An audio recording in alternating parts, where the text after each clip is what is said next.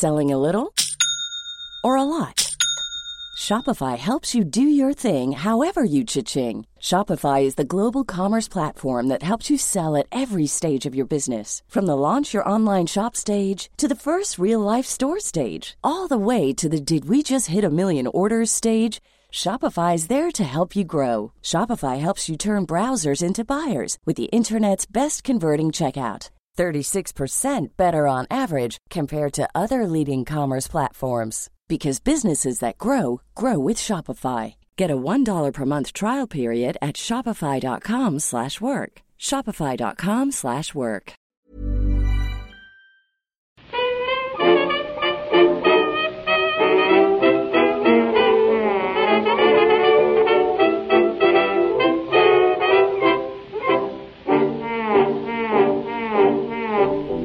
buenas, amigas y amigos. Bienvenidas y bienvenidos una semana más al podcast Reload, programa sobre videojuegos que hacemos desde anightgames.com, el segundo de esta décima temporada.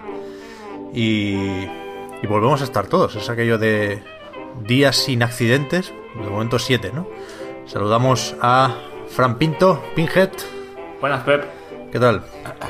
Bien, aquí, como la semana pasada, pastosillo todavía ¿Sí, no? A estas horas, pero bueno, bien. bien, Cuesta bien. un poquito. Yo calculo que para el programa, yo sé, para el quinto o así estaremos ya a tope. A ver, a ver. Que hará ya un poco más de, de fresquillo, también se está mejor. En invierno mola más el podcast. Sí, eso es verdad. ¿eh? Vamos a Madrid, que está Marta Trivi. ¿Qué tal? Pues yo no estoy pastosilla, porque con una de las noticias de anoche, que ya después la hablamos del direct de Nintendo, estoy a tope. Oh, Dios. Estoy muy contenta. Con el Final Fantasy 9. Lo has clavado, Pep. Exactamente. Víctor, chico nuclear, ¿tú qué tal? Yo bien, yo bien, aquí andamos. Aquí andamos. Hoy aplatanado un poco. ¿Sí? Por el directo. A unos les despierta y a otros les, les lleva a la habitación del sueño. Pues yo creo que empezaremos por ahí, la parte de la actualidad. Pero primero tenemos que, que comentar una cosilla, que dar una buena noticia, que es que, eh, tal y como decíamos la semana pasada, teníamos ganas de meter el podcast en Spotify y, y lo hemos logrado. Lo digo sin mucha celebración porque en, en- el anterior caso, en el primer programa de la décima temporada, pude importar el feed y no sé qué. Yo, yo no sé cómo va lo de los podcasts todavía, ¿eh? Llevamos 10 años y a mí me, me parece magia lo, lo de que se actualice el RSS. Pero total, lo importé y, y apareció en Spotify, vale, guay. Pero no sé cómo tengo que publicar el nuevo ahora. Si se actualiza igualmente el feed, si lo tengo que publicar en dos lados para que se, se ponga en iTunes y en Spotify al, al mismo tiempo, no sé, ya veremos. Si Debería- escuchando esto en Claro. Spotify, es que todo ha ido bien. Debería estar el podcast en Spotify. Pero si no lo encontráis, si solo sale el de la semana pasada, pues puede ser también. Ya, ya lo iremos viendo. No, no, pero espera, Pep, que hay que avisar que una vez hemos publicado, han, han salido como gente usando el mismo nombre, porque el otro día fue, fui a suscribirme y resulta que hay que poner eh, anaidreload.com o anaidgame.com, que hay que poner el punto .com cuando nos busquéis. Porque si no, os vais a suscribir otra cosa, como me pasó a mí, que está el podcast de la semana anterior, pero no están los demás. En, en el feed nuestro está el podcast de la semana anterior y algunos de la temporada anterior también. O sea, algunos Pero- de la temporada 9. Pero en están Spotify. plagiando, nada más llegar. Me cago en la hostia. Pero, pero esto al día siguiente, ¿eh? En serio, vamos, Joder. lo podéis mirar ahora mismo.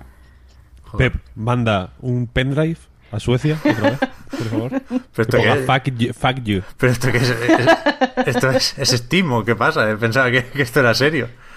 Podcast trolls, tío. Ya ves, joder. Pues no lo sabía, ¿eh? Bueno, a ver. A lo mejor fui yo, ¿eh? Que la lié. No creo. Porque al día siguiente no toqué nada. Bueno, da igual. Vamos con, con el direct. Que lo teníamos pendiente. Porque sabéis que esto se tenía que emitir o publicar la semana pasada. Hubo el terremoto en Japón. Y lo, lo dejaron para más adelante. Concretamente, la madrugada anterior. Y los titulares están muy claros, ¿no? Hubo dos anuncios gordos al principio y al final. Luigi's Mansion 3, título provisional para Nintendo Switch. Y lo van a llamar Luigi's Mansion 4. al final. Y un, un Animal Crossing que, que tampoco tiene nombre, ¿no? Para Switch, igualmente. Todo bueno. Los dos para 2019. Como era de esperar, supongo que nadie los quería para allá. ¿Nos vale esto para considerar que fue un buen direct? Pues hay mucha gente que dice que sí. La, la verdad es que yo no, no me atrevo a pedirle más en cuanto a, a resultados, ¿no? Cuando se acaba, haces el resumen y dices, coño, se anuncia un nuevo Luigi's Mansion y un nuevo Animal Crossing. No es poco. Pero mientras veíamos el direct, daba la sensación de que de que le sigue faltando un poquitín de chispa a Switch, ¿no? En este 2018. Hombre, toda la chispa que. Toda la chispa con la que salió la consola. Por, no, en realidad. Con ese primer año con Zelda ya en el bolsillo y, y Mario Odyssey en el horizonte cercano, digamos. Es evidente que este año se ha perdido. mm, Si no al 100%, al 95%, vaya. Y entiendo que.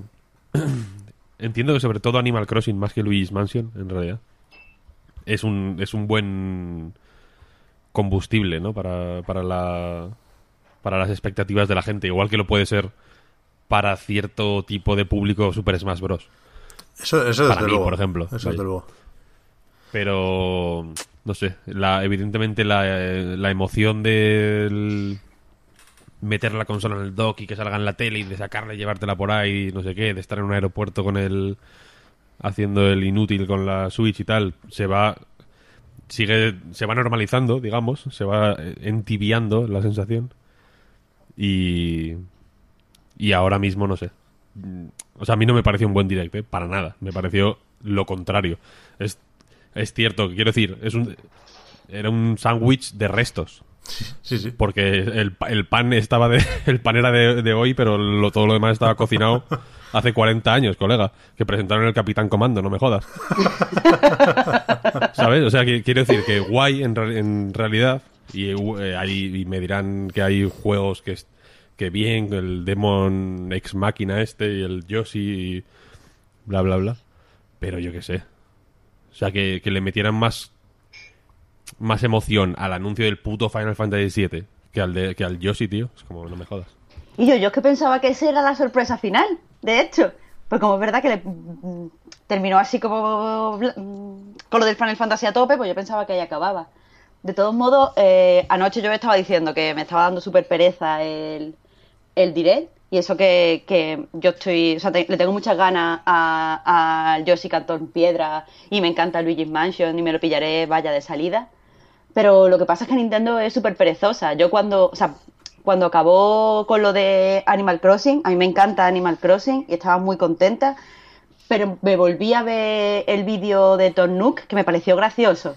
Pero tío, en realidad no me has enseñado nada, me has dicho, esto existe. Y en realidad ya sabíamos que eso existía, aunque no hubieran dicho nada. Quiero decir, ya sospechábamos que estaba ahí ese Animal Crossing. Enséñame, yo qué sé, cualquier cosa, un mapita, un nuevo, yo qué sé, una animación pocha de, de el aldeano pescando. Claro. Evidentemente, Es eso, que no enseñan eso nada. es- ¿Cuán- ¿Cuánto, cuánto puede haber aquí de, de pereza o de querer dosificar lo poco que tienen, no? Quizá también. Pero es que lo de dosificar también mata, porque mira lo que pasa con el, el Yoshi, es que no sé cómo se llama, le digo cartón piedra y ya se me ha quedado. Crafted World. Yoshi's Crafted World, de hecho. Pues con el Yoshi Crafted World, es muy bonito, tengo muchas ganas, pero es que me da la sensación de que me están enseñando siempre lo mismo. Y en realidad no son las mismas imágenes, porque son diferentes niveles y diferentes puzzles. Pero como ya me han enseñado un poquito aquí, un poquito aquí, un poquito aquí, ya lo veo y es como, ah, mira, sí, el Yoshi, y me da como más igual. Evidentemente, el, es que es lo que dice Marta, ¿no? En, en realidad. El, ese tipo de anuncios, igual, yo que sé, igual Metroid Prime 4 sí que es más chocante, en cierto modo, ¿no? Pero un Animal Crossing nuevo es que te anuncien que va a salir el sol mañana, porque es una cosa que... No, o sea, es una cosa que va a ocurrir, no es en plan, hostia, pues mira, nada, al final es que no vamos a hacer Animal Crossing, ¿no? Como, eh, eso sería eso sería impactante, pero es que sabemos que se va, que lo van a hacer. Incluso el Luigi's Mansion 3 es relativamente esperable, ¿no? Yo qué sé. ¿Sí? ¿Tú A mí crees? tampoco me emociona. Sí, sí, sí. Igual No sé. con, con la pista de relanzar el, el original para 3DS se podía prever, ¿no? Pero yo no lo tenía tan claro, sobre todo por porque tiene muchas cosas que hacer Nintendo, ¿no? Se le van acumulando los juegos. Es que yo, yo- yo no, no recuerdo otro momento en el que se hubieran anunciado tantos juegos con tanta antelación de Nintendo, ¿no? Y, y en ese sentido es verdad que a lo mejor no los hacen todos ellos, ¿no? El Metroid Prime 4 no se llegó a confirmar, pero en principio todos damos por hecho que lo hace Bandai Namco, ¿no?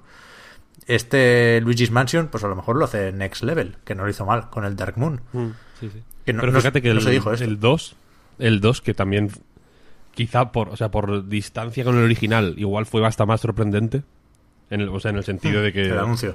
Ah, ah, claro, eh, había pasado muchísimo tiempo desde el primero y ya era como, bueno, pues Luigi's Mansion pues ya, ya pues, fue una rareza que ocurrió y ya está, ¿no? Y ahora, sin embargo, pues el Luigi's Mansion 2 salió hace relativamente poco.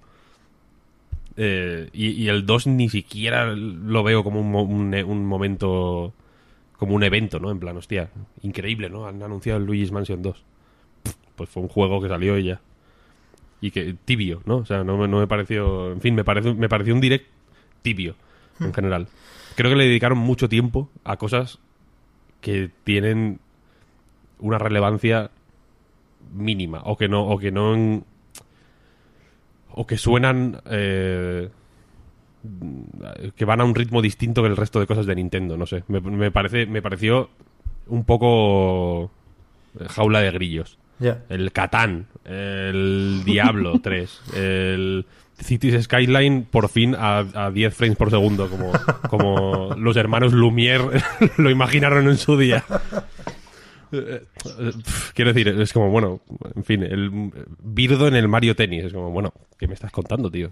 Es que en realidad es como, joder, qué cantidad de, de movidas tan raras que, que- que- que ni me importan. Luego había mo- momentos álgidos, el vídeo de Splatoon 2, que no deja de ser Uy, qué una puta actualización. Es increíble, espectacular. O sea, Pero en fin, que lo vi un poco a tontas y a locas, como se suele decir. Yo creo que el, el- el problema que hay con esto de anunciar juegos con logos, ¿no? Como se hizo con el Metroid Prime, casi igual con el Bayonetta 3, eh, como hizo Bethesda, por no quedarnos en Nintendo en, el último de tres, ¿no? Es que no... Sabes que existe ese juego, pero a mí por lo menos me ayuda mucho en esto del hype imaginarme jugando ese juego. Y creo que, que a Nintendo le falta esto. Un juego eh, para imaginarte jugando mientras, mientras no sale, ¿no? El, el problema de no enseñar mucho del Animal Crossing es que ni siquiera sabemos cómo se ve. Si tiene una dirección de arte distinta. Yo ahora mismo me lo imagino como el de móvil, pero apaisado. Entonces, no, no puedo ilusionarme mucho con eso. Y, y creo que la diferencia entre eh, enseñar un logo, porque evidentemente el vídeo de Tubnuk no, no es el juego, ya lo ponía, ¿no? El mensajito de imágenes no pertenecientes al juego. La diferencia entre eso y enseñar solo un poco, como se enseñó con Luigi's Mansion 3, pues ya es, ya es considerable, porque sí me puedo imaginar jugando al Luigi's Mansion 3. Y, y creo que Nintendo, no, no sé por qué, supongo que por ser un poco precavida, porque luego hay retrasos y las cosas no salen cuando uno espera, pero le está costando últimamente enseñar sus juegos con tiempo. O sea, vale que, que no es lo suyo enseñarlos tres años antes, pero, pero tampoco me lo enseñes justo cuando va a salir. Creo que, que necesita calibrar un poquito más eso. Y quizá el Yoshi es el que el que mejor lo lleva ahora mismo, que es verdad que se retrasó, es verdad que no estuvo en el último E3 y que lo vimos en 2017. Pero yo lo vi bien, el Yoshi me gustó. Es, el, año, ¿eh? es el- el- el juego que me imagino en Switch a corto plazo, ¿no? Sabiendo que el Pokémon, pues no sé, eh, es, es Let's Go, no es ese de la saga principal principal que llegará también en 2019. Había ayer mucha gente haciendo listas de juegos para Switch de 2019. Creo que es sintomático. Y el Smash, guay, lo jugaré, va a ser la hostia, pero no. Me cuesta también verlo como algo nuevo. Así que sigo con la sensación de lo que decía Víctor, ¿no? Que es, que es muy barato salir en el direct. Antes había que currárselo más para salir en un direct. Ahora, digitalizando un juego de mesa o recalentando el Final Fantasy X2, pues tenés un espacio destacado en un vídeo promocional de Nintendo. O recalentando el Capitán Comando. Sí, sí, sí, sí. Que insisto, que, o sea, que no se malinterprete mis palabras. Me mola muchísimo ese. El bundle este Beat'em Up Collection, ¿no? Como se llame. me encanta, vaya. Lo, lo voy a comprar el, el primer día y, me, y, me, y me- me mo- todos los juegos que salen ahí me gustan. Me gusta el género, es una cosa que me mola, ¿no? Pero no me jodas, ¿eh? Bueno, o el, o el- un poco... el Katamari, que aquí no, no podemos ser más de Katamari Damacy. Pero. Pero hazme uno nuevo. Un poco pere- Sí, sí, un poco Este lo he jugado un poco 80 veces. A mí, a mí me, me fastidia y, y lo digo estando del lado de Nintendo 100%, ¿eh? Que, que el apoyo de las CERS sea esto, el tan comentado apoyo de las CERS, que cada vez que sale una consola nueva se ponen ahí logos por todas partes. O sea, Square Enix saca el Octopath Traveler, lo peta, juego más vendido de julio, tal y cual. El premio, entre comillas, es Final Fantasy VII eh, y 9 y, Crystal Chronicles. No, no. ¿No has visto que lo que funciona es algo nuevo, algo ilusionante, algo estimulante? No me vengas con, con, con las sobras, tío, con el tupper, hostia. Sí, pero llenan, llenan huequitos. Quiero decir, Nintendo también está vendiendo que, que la Switch ya tiene un catálogo tan amplio como el de la 3DS. O algo así leí hace poco. Quizás le está le- como que les motiva más decir tenemos esta cantidad. Decís que no hay nada en el catálogo, pero es que hay muchísimos juegos. Sí, es sí, verdad sí. que todos los juegos son. Y hay, valor en, en- en- en la portabilidad, o sea, para muchísima gente entiendo que Switch vale como, entre todas las comillas que uno quiera, un- Steam portátil, ¿no? Don- Donde tener todos esos juegos que te gustan y que te apetece tener a mano por si acaso. Pero así no. No se genera ilusión, no, no, no, no se revienta Twitter. A nivel de catálogo, ¿nos parece que está intentando equilibrar un poco lo que venía en el horizonte? Eran, había como pocos juegos no, ca- casuales, no, no sé, diría familiares de Nintendo, ¿no? Salvo el Mario Party, el Super Mario Party, eh, que viene ahora en octubre. El resto eran como muy... El Smash Bros. es como para un público muy, muy hardcore ya de Nintendo, ¿no? En- eh, y faltaban cosas más de buen rollito, ¿no? Quizá. De cara al futuro. Y, Sí, y el parece que con esto, con, con Animal Crossing, con el Yoshi nuevo y tal, ¿no? Con Ah, el no. Kirby. no Yo sé. vi un poco...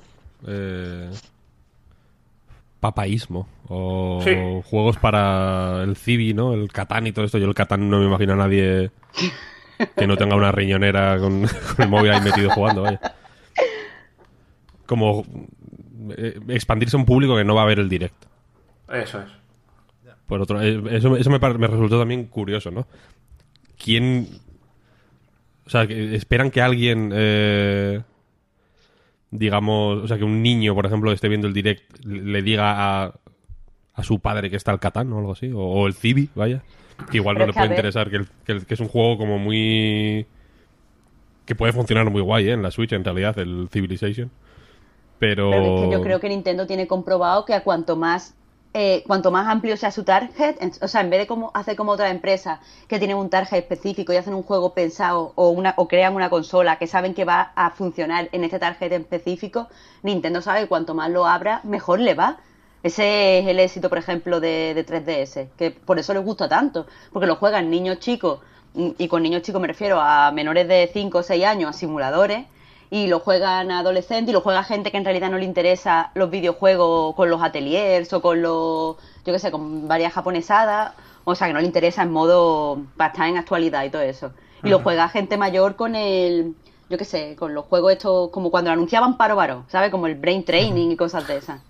Pues a lo mejor con la Switch quieren hacer algo parecido, abrirse un montón, que haya juegos, como tú dices, para el padre con la riñonera, para la gente que le gusta lo más cookie de Nintendo, para la gente que no ha podido jugar antes porque nunca le han interesado los videojuegos, acaba de reincorporar y quiere jugar juegos más antiguos, que a mí me parece una buena estrategia y que me cuadra mucho en realidad con Nintendo. Hmm, Sí, sí, en realidad sí, en realidad sí. Igual el- el- la sorpresa es eh, pasar de un direct más endogámico, por así decirlo, en el sentido de que era un formato todavía en, en, en, en pruebas, por así decirlo, ¿no? Te- evidentemente es un formato hiper popular en el que imagino que cualquiera que tiene un juego pierde el culo por estar ahí, porque sabe que va a haber Claro. un Sí. montón de gente quedándose hasta las 12 de la noche para ver eso. Y bueno, y a, y a verlo a cualquier hora en, en cualquier sitio del mundo, ¿no? Como que es una cosa que se sigue en directo, en realidad, muchísimo. Imagino que todo el mundo querrá estar ahí. Y, y por eso quizá pierde un poco de valor como evento, ¿no? También. Al Yo- hacerse o, o- o- o su valor cambia al menos no desde luego no quizá no lo, no lo pierde pero desde luego se modifica Siempre que hablamos de, de un direct y, y- y decimos no estar contentos, joder, yo me acabo arrepintiendo o, o- o me sabe mal. Porque al final creo que hay dos cosas que son indiscutibles. Que es una, que Nintendo produce una cantidad de juegos con una calidad que no, no produce nadie más. O sea, ninguna desarrolladora barra editora tiene el ritmo que tiene Nintendo y tiene la mano que tiene Nintendo. Eso está clarinete. Y, y después que, que no perdamos de vista que Switch y sus juegos siguen vendiendo como rosquillas. Quiero decir, eh, la lectura que hace Nintendo es no lo estamos haciendo mal. Eso como poco. Pero lo que pasa es que, que, que creo que vuelve a estar claro que a pesar de que hay cosas con las que conformarse, yo sé, entiendo que para mucha gente jugar a Final Fantasy XII en una Switch es la hostia, ¿eh? Pero, pero creo que, que empieza a estar claro que Nintendo vuelve a estar sola. ¿No? Que es algo que sospechábamos ya desde hace unos meses, pero que, que ahora, no sé, yo lo veo, lo veo bastante evidente y, y va a costar quitarme esa idea de la cabeza. Más allá de experimentos locos que tampoco debemos perder de vista, como que en Japón Ubisoft publique una versión en la nube de Assassin's Creed Odyssey desde este año, igual que Capcom lo hizo con Resident Evil 7, y la verdad es que no sé cómo le fue, lo comentamos, pero no, no sé qué tal funcionó la cosa. Pero... es que, es que lo que decía yo, y, y siento usar esa vara de medir tan tonta, ¿eh? pero yo me guío por el hype y el hype lo defino por eh, aquellos juegos a los que me imagino jugando. Cuando no estoy haciendo nada, cuando me empano y miro al techo, ¿qué me aparece? Pues me, apare- me aparece el Sekiro, el Devil May Cry, el Resident Evil 2, ¿no? Una serie de juegos, el Kingdom Hearts 3, un montón, es- lo decimos siempre, el Red Dead Redemption, por supuesto. De aquí a marzo hay, hay, hay un- un- una carrera de fondo, una maratón de juegos que es, que es demencial. Y poquitos son o estarán en Switch. Y creo que eso va calando y no es bueno para la plataforma ni para la compañía. Hablando de lo del Assassin's Creed, eh, curioso que sean. O sea, es, es comprar el juego dos años y usarlo por internet nada más. Eh, son 65 euros y 730 días de, de alquiler, por así decirlo. Va por días. El Resident Evil no, no iba por horas, no era un paquete de no sé cuántas horas. No, eran 180 días el Resident También. Evil. Joder. Pero eran. Eh, 2.400 yenes. 2.000 yenes. Más barato. ¿no? Y estos son 8.400 yenes, creo. Mm, es Curioso. Muy raro, muy raro esto. Pero bueno, que ya digo, es que el- al final va a estar bien hasta el Super Mario Party, que está aquí al lado, y no, no conviene perderlo de vista por por eso, porque no está en el Red Dead, pues yo qué sé, te lo compras en otro lado. Bueno, al final estoy contento con el direct, ¿eh? el, el Yoshi va a ser la A hostia. ver si. A ver si te sirve para jugar al New Super Mario Bros. U. Ah, que esa es otra. Al Luigi, al Luigi U. Ese es el bueno. Yo no jugué a la expansión. Lo bueno es jugar con Toadette. Que También no que se se puede, convierte tío. en Peach. Y yo, esto está todo guay. Sí, sí, sí, sí, espectacular. No está mal, ¿eh? El, el- el New Super Mario Bros. U, ya lo hemos dicho varias veces. Que, A mí me parece buenísimo, ¿eh? que es más atractivo De del verdad. 3D World y creo que no hay motivos para suponer que no acabe llegando también. Pero es de los New Super Mario, que a lo mejor no es, insisto, lo que más le apetece a uno, yo creo que de los New Super Mario es el mejor. Seguramente, seguramente. A mí me encanta, vaya, es un, me parece un juegazo. Sí.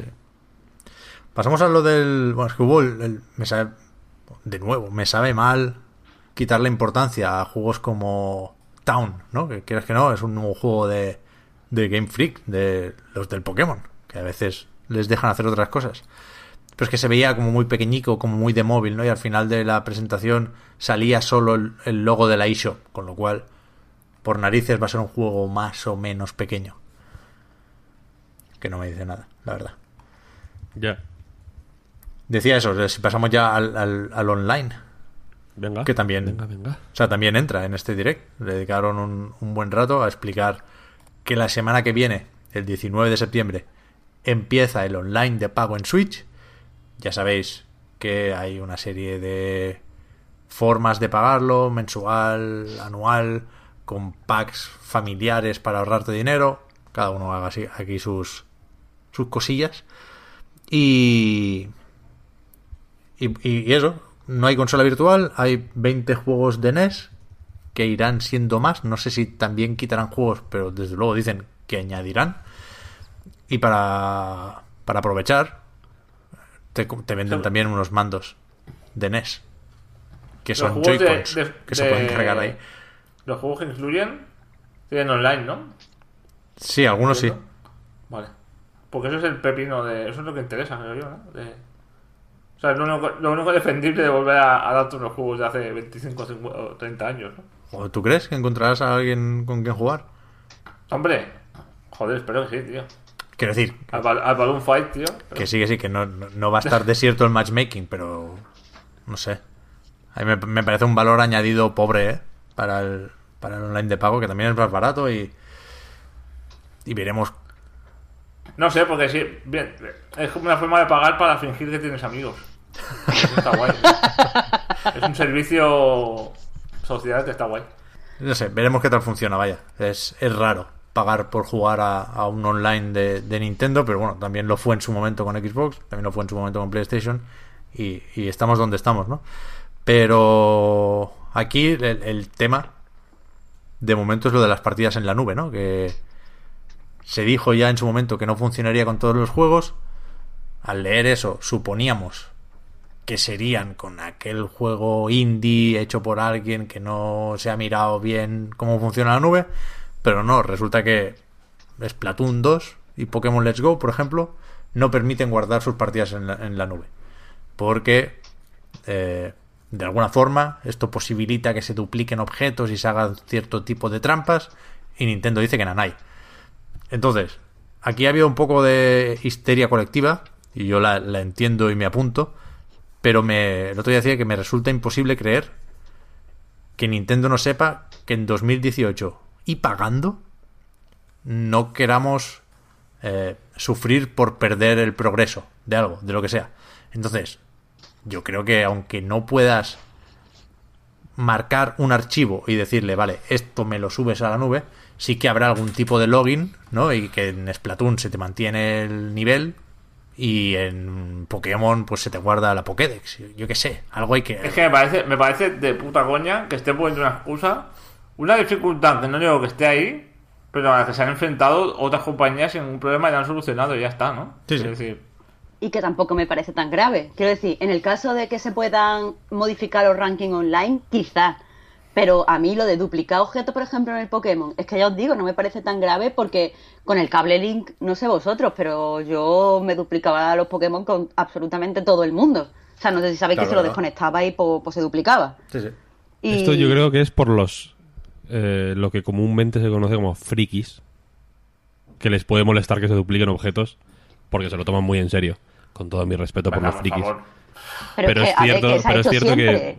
Pero es cierto, ¿no? Y aparte. Y, y quiero decir que. que parece, parece una. Yo, enti- yo entiendo el razonamiento, vaya, pero parece una excusa vaga el como nos la pueden liar, pues lo desactivamos. Es que es muy. ¿No? O sea, muy quiero loco. decir, ahí- Busca, busca una solución, tío, yo qué sé. Ponte, joder. claro, ponte, contrata a gente de blockchain que te lo que te lo haga seguro de alguna manera, ¿sabes lo que quiero decir? O sea, Sí, lo que investi- sea. investiga para conseguir que esto no no sea no sea inseguro o no sea eh, eh, pirateable o como quieras llamarlo, no sé, o sea, sabes lo, o sea que eh, al final yo entiendo que eh, se puede decir que, eh, que efectivamente es mucho más barato que, bueno, mucho, la mitad de barato, digamos, que, el, que en otras plataformas, bla, bla, bla, entonces, tal cual, tal cual, pero como si cuesta un euro, ¿sabes lo que quiero decir? O sea, si el servicio, quiero decirte, si el servicio es pobre en, en, en ese sentido, el precio es indiferente, creo yo. Pero es que recordemos Claro que- que, no, que no, no es una opción más. Cuando hablamos de, de guardar partidas, esta es la única forma de hacer una copia de seguridad. O sea, llevamos un año y medio con Switch y todavía, todavía, hasta la semana que viene, si nos roban la puta consola, perdemos la partida de Zelda. Es que es. Es increíble, es, o sea, es increíble. Yo pago por, por ese Salvens, ¿eh? Por la partida de Zelda, por lo menos, si eso se sube a la nube, pues bueno, los primeros cuatro pavos ya están amortizados. Eso no, no me lo toquéis. Pero es que Claro. seguimos así un año y medio después de que esté la consola a la venta. No se puede guardar una SD, no se puede hacer nada. Creo que hay formas ahí medio chungas, que ya, me dirás, de hacer es- ese backup, pero no... Pero de formas oficial, formas contempladas por Nintendo, a día de hoy hay cero. Sí, que están jugando a. No sé, a. O sea, está- eh, están, están creando. Yo entiendo lo que quieres decir con la partida del Zelda. Evidentemente, si le has dedicado 200 horas, es una cosa más o menos valiosa. Pero igual que le dediqué yo 300 a la partida del Pokémon rojo. Y seguramente el Pokémon rojo esté eh, destruido ahora mismo en, yo qué sé, debajo de una caja de, de- en la casa de mi madre, ¿sabes? No, Claro, no- claro. y me, me suda los huevos. Entonces, go- entien- pre- precisamente para el para Pokémon, por ejemplo, que yo imagino que ya estarán mirando cómo hacer que Pokémon de verdad, entre comillas, si, si se puede utilizar este- esta función. Eh, si, si no funciona para el Pokémon, que es para el que importa, eh, insisto que me parece una me parece una no sé me parece pa- pagar por una por un te- crearte el miedo de que te van a robar la consola tío yo qué sé Sí, sí, que sí. pues que no te la roben gilipollas o que no y, y si, y si se te cae pues se te cayó y ya está tío yo qué sé no eh, sabes lo que quiero decir te están Sí. creando el miedo de que te vaya a caer el como al como a Luigi pobre hombre que le cae una piedra de estas y le rompe la Switch y se ven ahí las partidas guardadas volando muertas, tío. Terrible, no sé, no sé. Subiendo al cielo, ¿no? Ah, Pero quiero decir, o sea, eh, ah, eh, en última instancia me da igual que cobren por online o lo que quieran, es- supongo que es un estándar ya. Me parece estúpido, pero es un estándar ya. Eh, y, y es menos dinero y, en fin. eh, en realidad me da igual, yo qué sé. Si quieres pagarlo, lo pagas y si no, pues no. Y el mundo sigue adelante. Pero... Pero todas las- todos los motivos que dan me parecen pobres. Sí. Eh, lo- todos los eslóganes me parecen chusqueros. En plan, saca más partido a tu consola. Hijo de puta. Le- para sacar el partido que le estoy sacando ahora, no- ni más ni menos, voy a tener que pagar. O sea, el partido se lo estás Ah, sacando tú que me vas a cobrar a mí por, por darme lo mismo que antes, cabrón. ¿no? Claro, quiero decir, de manera obligatoria, yo para jugar al, al Mario Kart online, como hasta ahora, voy a tener que pagar. No es sacar más partidos, Sí, sacar el- sí, sí. exactamente el partido que le estoy sacando ahora mismo. Es sacar No- menos, no es- porque con esos 20 euros te podrías comprar una Coca-Cola, ¿sabes? Una- Claro, yo entiendo que el más partido, pues eso, O las, partidas, las partidas en la nube, los juegos de NES, tal, no sé qué, no sé cuál. más juegos, claro. Pero es como guay, vale, me, me parece bien, ¿no? Es, eh, gracias por, por dejarme sacar más partido con los juegos de NES. Pero no es, yo, yo no elijo si quiero sacar más partido eh, con, con teniendo unos juegos de NES, ¿no? O sea, yo, yo tengo que elegir si quiero sacarle el partido que le saco hasta ahora y un poco más de regalo forzado o menos partido. Eslogan es se decisión- sacado, en plan, no han pensado ni dos minutos y han dicho esto, pa, fuera, ya está. Eh, Hombre, estará pensadísimo, en realidad. Quiero decir, Sí. estas mierdas. eh, en la. En el castillo que tienen en Rumanía, en lo alto de una montaña, están pensando estas mierdas constantemente. eh, personas que llevan vivas desde, desde el siglo XV. En, en, Consumiendo en general, sí, sangre pero humana. yo, yo a Nintendo le pondría el asterisco, ¿eh? Con estas cosas. Con las comunicaciones, no sé. En Nintendo son gente que vive dentro del monte Fuji y que salen con robots. Igual, ¿no? A luchar contra Godzilla, no sé. si quieres ponerlo más color local. Pero sigue siendo la misma mierda, tío. Es, es igual. Y. Y en fin, me parece una serie. Me, me parece que, el- que la explicación debería ser: los servidores son caros. O sea, una explicación más. eh, Creíble. Sí, o más en, más en línea con el, con el resto de la. De la. De lo, de lo que hace la competencia, ¿no? Los servidores son caros, Sí. eh, necesitamos pagar, eh, necesitamos mantener esta infraestructura en pie, necesitamos cobrar para que el servicio sea decente, ¿no? Aquí, aquí no, aquí ya está demostrado que el servicio puede funcionar sin que nadie pague y ahora es como saca más partido, no, hombre, no. Claro, pero eso, eso es- de necesitamos más dinero para que los servidores funcionen, para mantener esta infraestructura, no te lo pueden poner en un eslogan publicitario. Te pueden decir. No, eh, disimular un "Danos poco". dinero, por favor. Claro, hay, hay que que partir de la base de que nosotros y ellos sabemos qué es lo que hay. Que quien decida pagarlo, lo pagará es, porque es claro. lo que hay, no, no porque le convenzan con ningún eslogan. Porque esto, vender esto como nuevo es, es absurdo. O sea, es- es- parecía ayer un vídeo de, de Dreamcast, ¿sabes? De Dream Arena, de explicar a la gente cómo va lo de lo de conectar un cable de Ethernet a una consola, ¿no? Y no, no estamos ahí, joder, hace mucho que pasamos eso. Y ahora tenemos una serie de, de expectativas y exigencias y pagamos por ahorrarnos dolores de cabeza. Bastante problemas tenemos ya todos como para no aprovechar eh, lo- los dolores de cabeza que, que la tecnología nos soluciona, ¿no? Ya no sufrimos por las partidas guardadas, por las pilas. No, espérate, hay asterisco. Sí que sufrimos todavía, ¿no? Me cago en la. Pero bueno, no sé, yo... Todos sabíamos, ¿no? Que el, que el online de Nintendo sería un, un poquito más raro de lo debido. A partir de aquí vamos a, esperar una semana para ver qué tal funciona. Y, y no sé, que al final jugar online a juegos de Nintendo era- eh, ha sido siempre una buena experiencia. Quiero decir, no. También decíamos con el Mario Kart de Wii U la van a liar, va a haber lag por todos lados. Y, y al contrario, se ha jugado siempre súper bien. Al Splatoon, pocos juegos. eh, con pocos juegos he tenido yo una experiencia online más placentera, ¿no? Un matchmaking más rápido. No siempre, pero casi siempre. Menos lag en las partidas. Pues yo qué sé, hay peores cosas por las que pagar, supongo. Entonces, nada más que salga, vaya, vaya a probar, o sea, lo vaya a comprar del tirón, vaya a probar los siete días estos de como de prueba, vaya a pasar, que es lo que voy a hacer yo. La prueba mínimo, mínimo, mínimo para poner las partidas que tengo ya a salvo. O sea, yo el día 19 a las 12 de la noche o cuando sea, subo la partida de Zelda. A partir de aquí, pues vamos a leer la letra pequeña, tranquilo. vamos a ver cuáles son esos 20 juegos de NES. Pero sí, supongo que sí que pagaré, por- porque es lo que hay. No, no porque me hayan convencido, ¿eh? sino por, por resignación. Asquerosa, no estoy contento. Bueno, este tema partida. no hemos comentado lo de eh, lo de venderte cosas solo si te suscribes. Joder, eso me parece fatal porque me encantan los Joy-Con, tío. Claro, es que es O sea, muy los raro, Joy-Con ¿no? son preciosísimos. Pero tienes que. No sé quién le ha dicho, no sé si le ha dicho antes Víctor o Frank antes, antes de empezar a grabar, que tienes que pagar para poder tener la posibilidad de comprar. Yo entendería que lo vendiesen normal y luego, si eres suscriptor, tuvieses un descuento, por Sí. ejemplo. ¿No? Un 10%, una cosa. bah. Pero para qué... vale.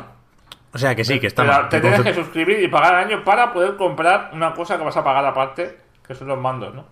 No sé, un poco raro, ¿no? Conceptualmente es jodido, porque yo qué sé, tú puedes querer regalarlos, por ejemplo, ¿no? Eh, pe- tener que pedir permiso o autorización para comprar algo es verdad que es chocante, pero, pero yo qué sé, tampoco nos pongamos a darle más vueltas. ¿Para qué quieres los mandos si no tienes acceso a los juegos de la NES?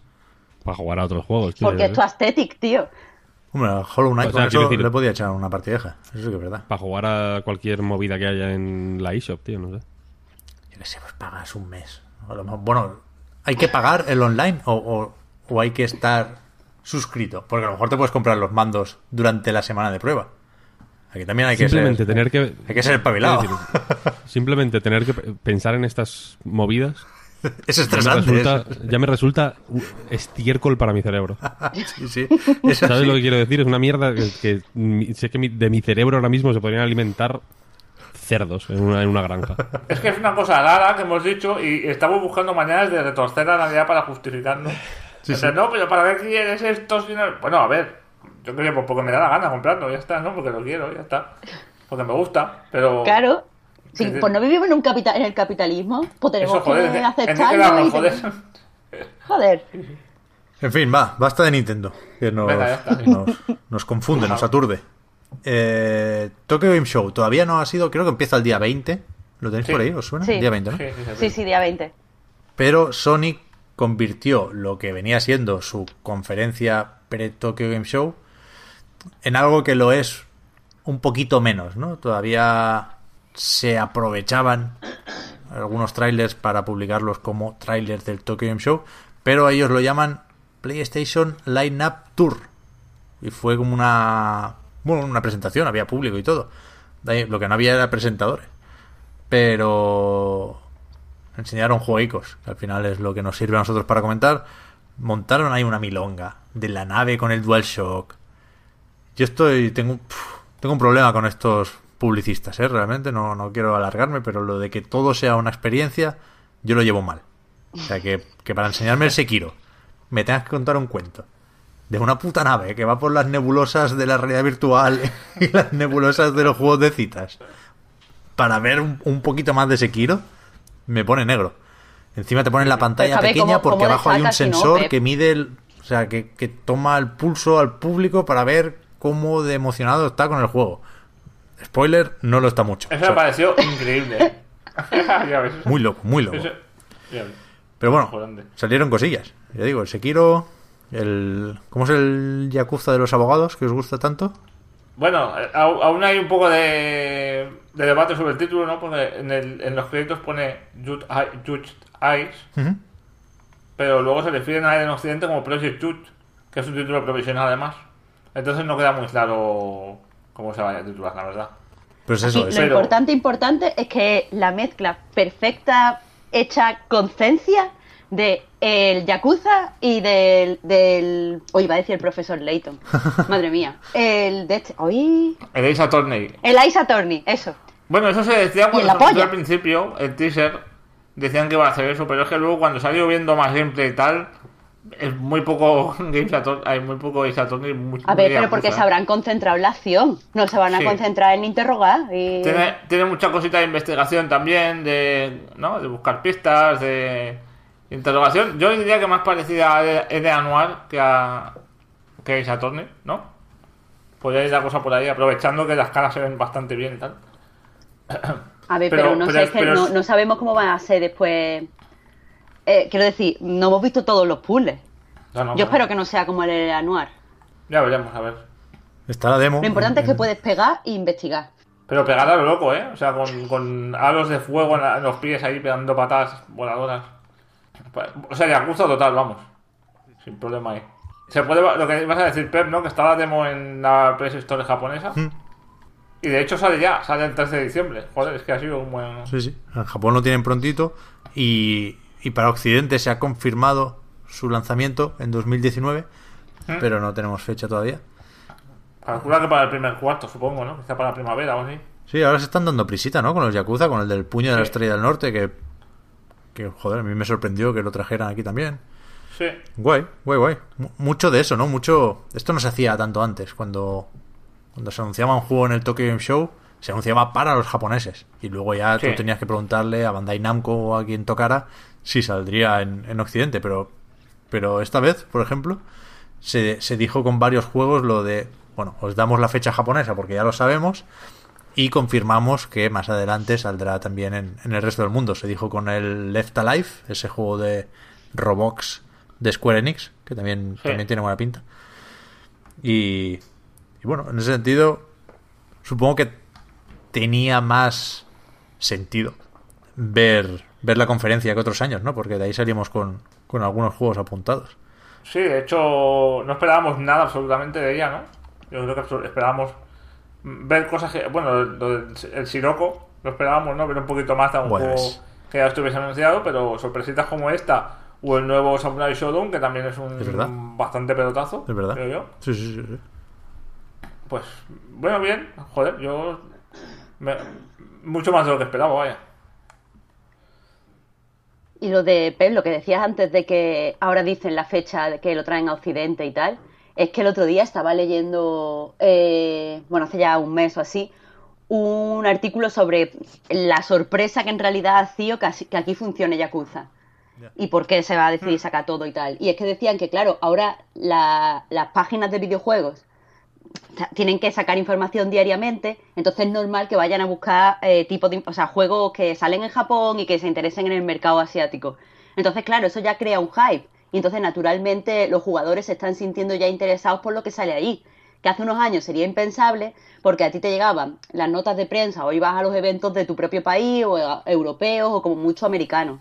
Pero claro, esto de, de que la prensa online esté todo el tiempo pendiente buscando noticias, de que ya por YouTube podamos ver actualizaciones, o sea, salidas de juego y presentaciones de juego en directo que se están haciendo en Japón, pues eso crea un mercado que antes no estaba y que se ha comprobado con Yakuza que funciona bien. Y como que decía que ahora lo que estaban hablando todas las compañías era que tenían que sacar mm, japonesada rápido aquí para aprovechar ese creciente interés de gente que todavía no, O sea, como que le había pillado este...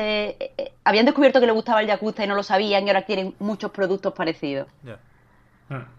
O sea, que quiero También, que tiene también es que el. Yakuza, claro, ahora ya tiene un pozo ahí grande, ¿no? Tiene un estatus. Supongo que cuando salió en Europa, en, do- yo que sé, hace 12 o 13 años, ¿no? El primero. Que es de 2000 2005. 2005, pues. Que igual llegó a, Europa un año después, ¿no? Quizá. Como antes que tardaban un año en llegar. Pues mm, no sé cuánto vendió, pero claro, ahora tiene mucho más. Tiene mucha más enjundia toda la saga junta, ¿no? Y lo, lo que se está haciendo de revivirnos y tal. Y también creo que pasa que con las japonesadas pequeñitas o, o- o ma- más arriesgadas, creo que, claro, aquí en la distribución digital ayuda muchísimo, creo yo, ¿no? Es menos arriesgado sacar juegos y traerlos, ¿no? Está claro, está claro. Claro, eso, te- eso tiene que influir por huevos. Pero aún así la, la localización japonesa supongo que es mucho más costosa que Sí, la sí. localización de un juego americano, ¿no? Evidentemente. Pero es que antes tenías la localización japonesa y además tenías que meter tu juego en una tienda, en una, una Mm. cadena de distribución, tenías que ponerte de acuerdo con, con, ¿no? con las empresas de cada país y tal, y era mucho más mm, complicado, ¿no? Normalmente iba por alianzas, por, por tratos y tal, y, había mucho más intermediario en medio, claro, es más dinero. Hombre, Y ahora, pues, Yakuza lo sacan en físico, ¿eh? Sí, Las sí, ediciones Yakuza. finísimas. No, no lo digo por el Yakuza, ¿eh? lo digo por, por cositas japonesas más arriesgadas y más pequeñitas, ¿no? Hmm. Que ahora estamos empezando a ver con más, con más, más habitualmente. Y que está muy bien, vamos. Porque tienen mucho público en Europa. Pues a ver, a ver cuando empiece el Tokyo Game Show, qué hay más allá de, de lo que ya vimos en, en este evento. Pero está confirmado que no tenemos más sorpresas de Sony. O sea, con el Line Show este, como que eso es todo lo que van a llevar ellos, ¿no? Bueno, el Kojima ha dicho que va, que va a hacer lo suyo el día 23. Pero eso al final se queda siempre en nada, Pep. Ya, ya, ya, pero tenemos bueno, que aprender. habrá que verlo, digo yo. pero sí, sí. No. O sea, el- la parte del Tokyo Game Show que nos puede interesar a la mayoría, creo que ya estuvo representada ahí. Después habrá mucho para móviles, por ejemplo, en el Tokyo Game Show, que recordemos que es una feria abierta al público y por lo tanto es un, reflejo de, de la industria japonesa, ¿no? De- del mercado japonés, más que de la industria. Pues está petado de juegos para móviles, claro. El que te gusta aquí, a ti, ¿no? El El Honkai, tío. Honkai. Bueno, pues igual, igual tiene un stand ahí gordote. Uh, No me hagas hablar que he vuelto, ¿eh? Decía antes lo de siete días sin accidentes. El contador de los días sin Honkai ha vuelto a cero, ¿eh? Porque metieron a una samurai como de fuego y dije, vamos para allá. Pero bueno.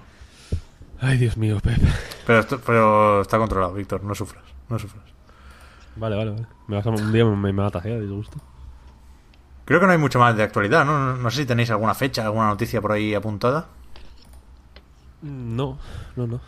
Podemos pasar entonces, Víctor, que me has, me has mandado antes la nota de que hoy hay diversión a raudales. Si, si tenemos tiempo, sí. Yo creo, bueno, a ver, ¿cuánto tiempo? Yo creo que sí. Vale, lo voy a intentar hacer rápido, venga. Eh, diversión a raudales.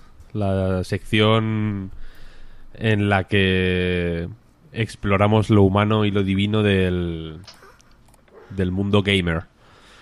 Eh, hoy voy a hablar de una movida de mi pasado Nintendero. Creo que está bien. eh, creo que encaja bien en el contexto erótico festivo del direct el Tokyo Game Show, que es una cosa como muy de. que yo en el pasado ido- idolatraba de una forma. De, una forma enfermiza, vaya. Para mí el Tokyo Game Show era como lo más. Lo, más grande que había en el mundo, ¿no? Se hacía el Space World por ahí también antes. El Tokyo Game Show, siempre. Siempre. La cuestión es que mm, yo, toda mi vida, el, el 100% de mi, de mi carrera mm, semiprofesional como jugador de videojuegos, como gamer, eh, se levanta sobre, el- sobre un evento vital. Tú antes decías que eh, para ti el hype es eh, que te imaginas jugando, o sea, qué juegos te imaginas jugando, ¿no? Que cuando cierras los ojos te ves jugando a tal, ¿no? Para yo cuando me- cuando cierro los ojos y pienso en, en cuál es el- la, la piedra eh, fundamental de mi de, mi edificio gamer es eh, Donkey Kong Country. en la Super Nintendo. Que me lo compré con mis ahorros. El, el hecho de comprarme eh, el Donkey Kong Country con mis ahorros, Que valían El- 14.000 pelas, ¿no? Por ahí. eh, 11.900. Joder. 12.000 12.000 pesetas. Eh, para mí es lo, lo más que, que he tenido en mi vida. Sin eso no soy nada. ¿Qué pasa? Que mm, el otro día estuve haciendo ciencia y descubrí una realidad eh, una realidad incómoda, ¿no? Estuve eh, recordando haciendo tirando de hemeroteca eh, la primera revista que me compré en mi vida, que fue la Hobby Consolas número 38 con la portada del Donkey Kong Country. Y yo, yo ahí ese creo que es mi primer contacto con Donkey Kong Country. ¿Qué pasa? Salió, eh, no sé, un, un, un tiempo, unos meses después. No, no, es verdad. Eh, Hobby Consolas 38 es de noviembre. Eh, saldría en octubre, ¿no? Las revistas salen como el mes antes de lo que ponen la, la fecha de public- del mes de publicación. Eh, yo Donkey Kong Country lo recuerdo como un juego de verano, entonces recuerdo que lo compré eh, post recibir las notas del colegio. ¿Qué pasa? Que si yo descubrí Donkey Kong Country eh, en la Hobby Consolas 38 y me lo compré en, en junio del año siguiente, o sea, en junio del 1995, no hay eh, ninguna posibilidad de que pudiera ahorrar suficiente dinero para comprármelo.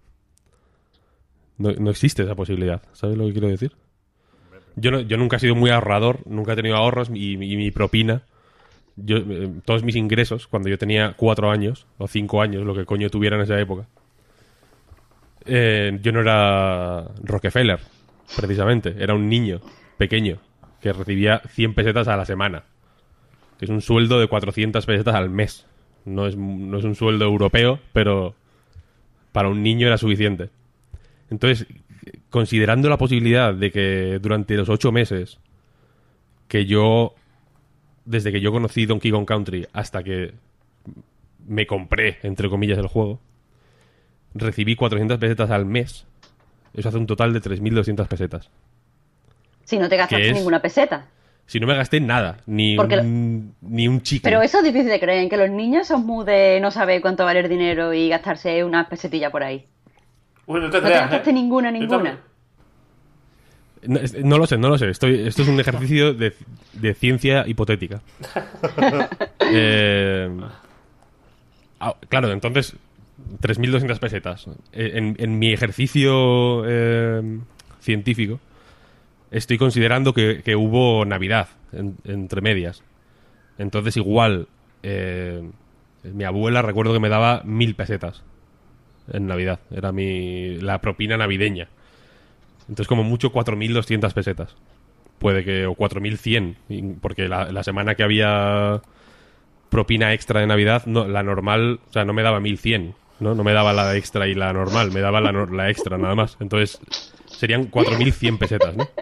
Entonces, el Donkey Kong Country costaba 11.900 pesetas. No, no es posible que yo pudiera comprar el...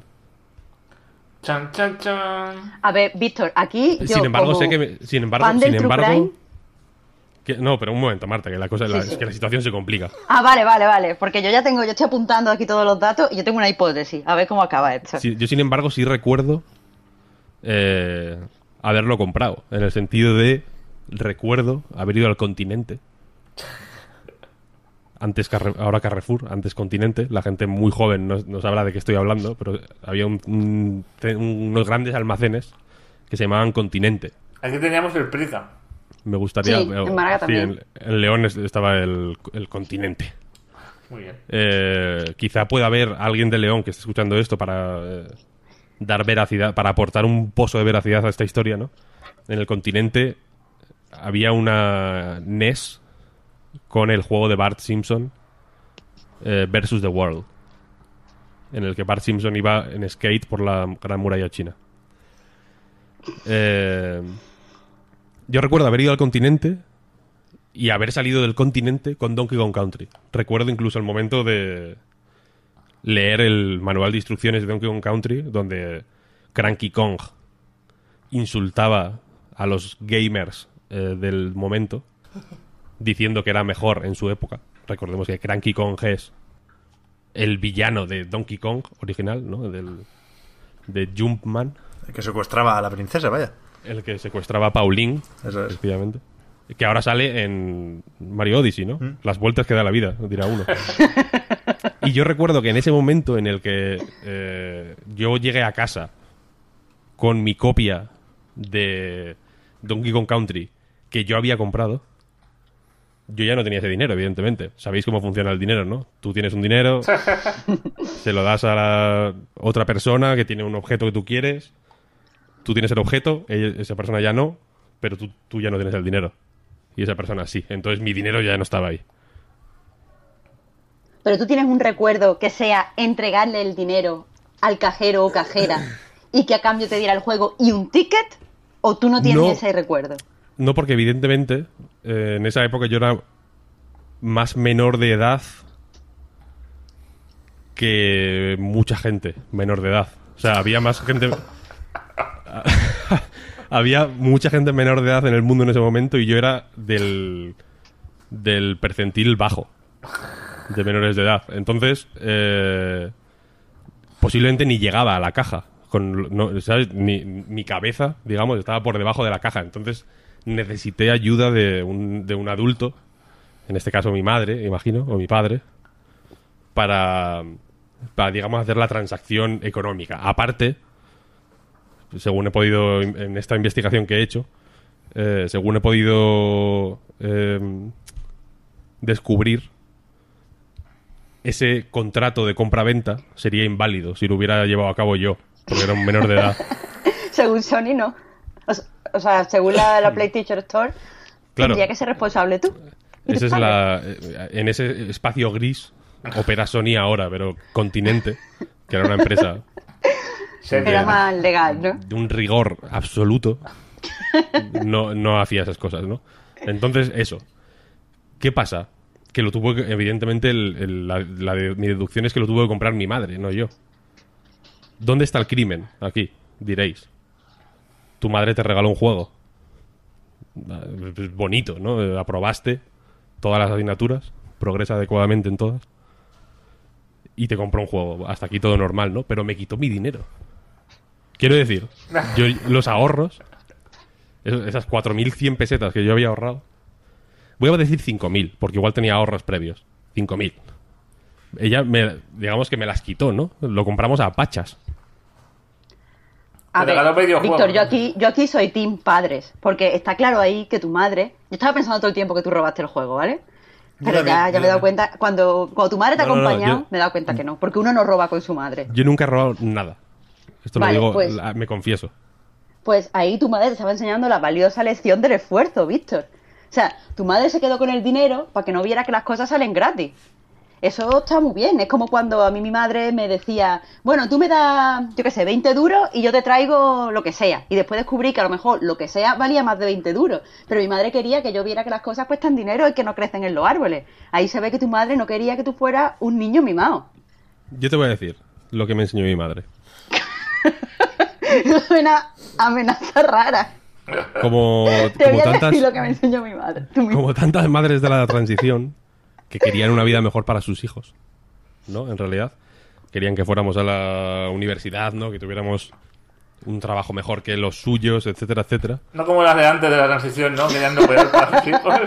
No, no, no, que no. se no. jodan, ni estudiar ni polla. Venga, al campo. No, Al no, pero que, que- que no tenían, que no, en no tenían eh, los medios, digamos, para llevar a cabo ese, ese, ese sueño que, que podía ser suyo, ¿no? Trasladárselo a sus hijos. De yo no pude, porque mi época era muy difícil y tuve que emigrar, como fue el caso de mi madre. Pero tú, tú sí, tú vas a poder, ¿no?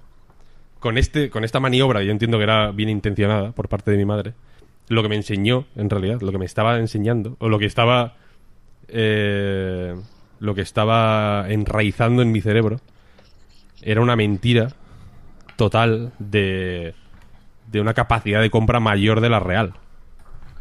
Me estaba, me Enseñando a estaba, comprar por encima de tus me posibilidades. estaba enseñando a comprar como un loco, aunque no, aunque realmente no tuviera el dinero, ¿no? En realidad, Es como... O sea, ya- yo ahora sé que no puedo comprarme un, un iPhone, ¿no? Por ejemplo. Claro.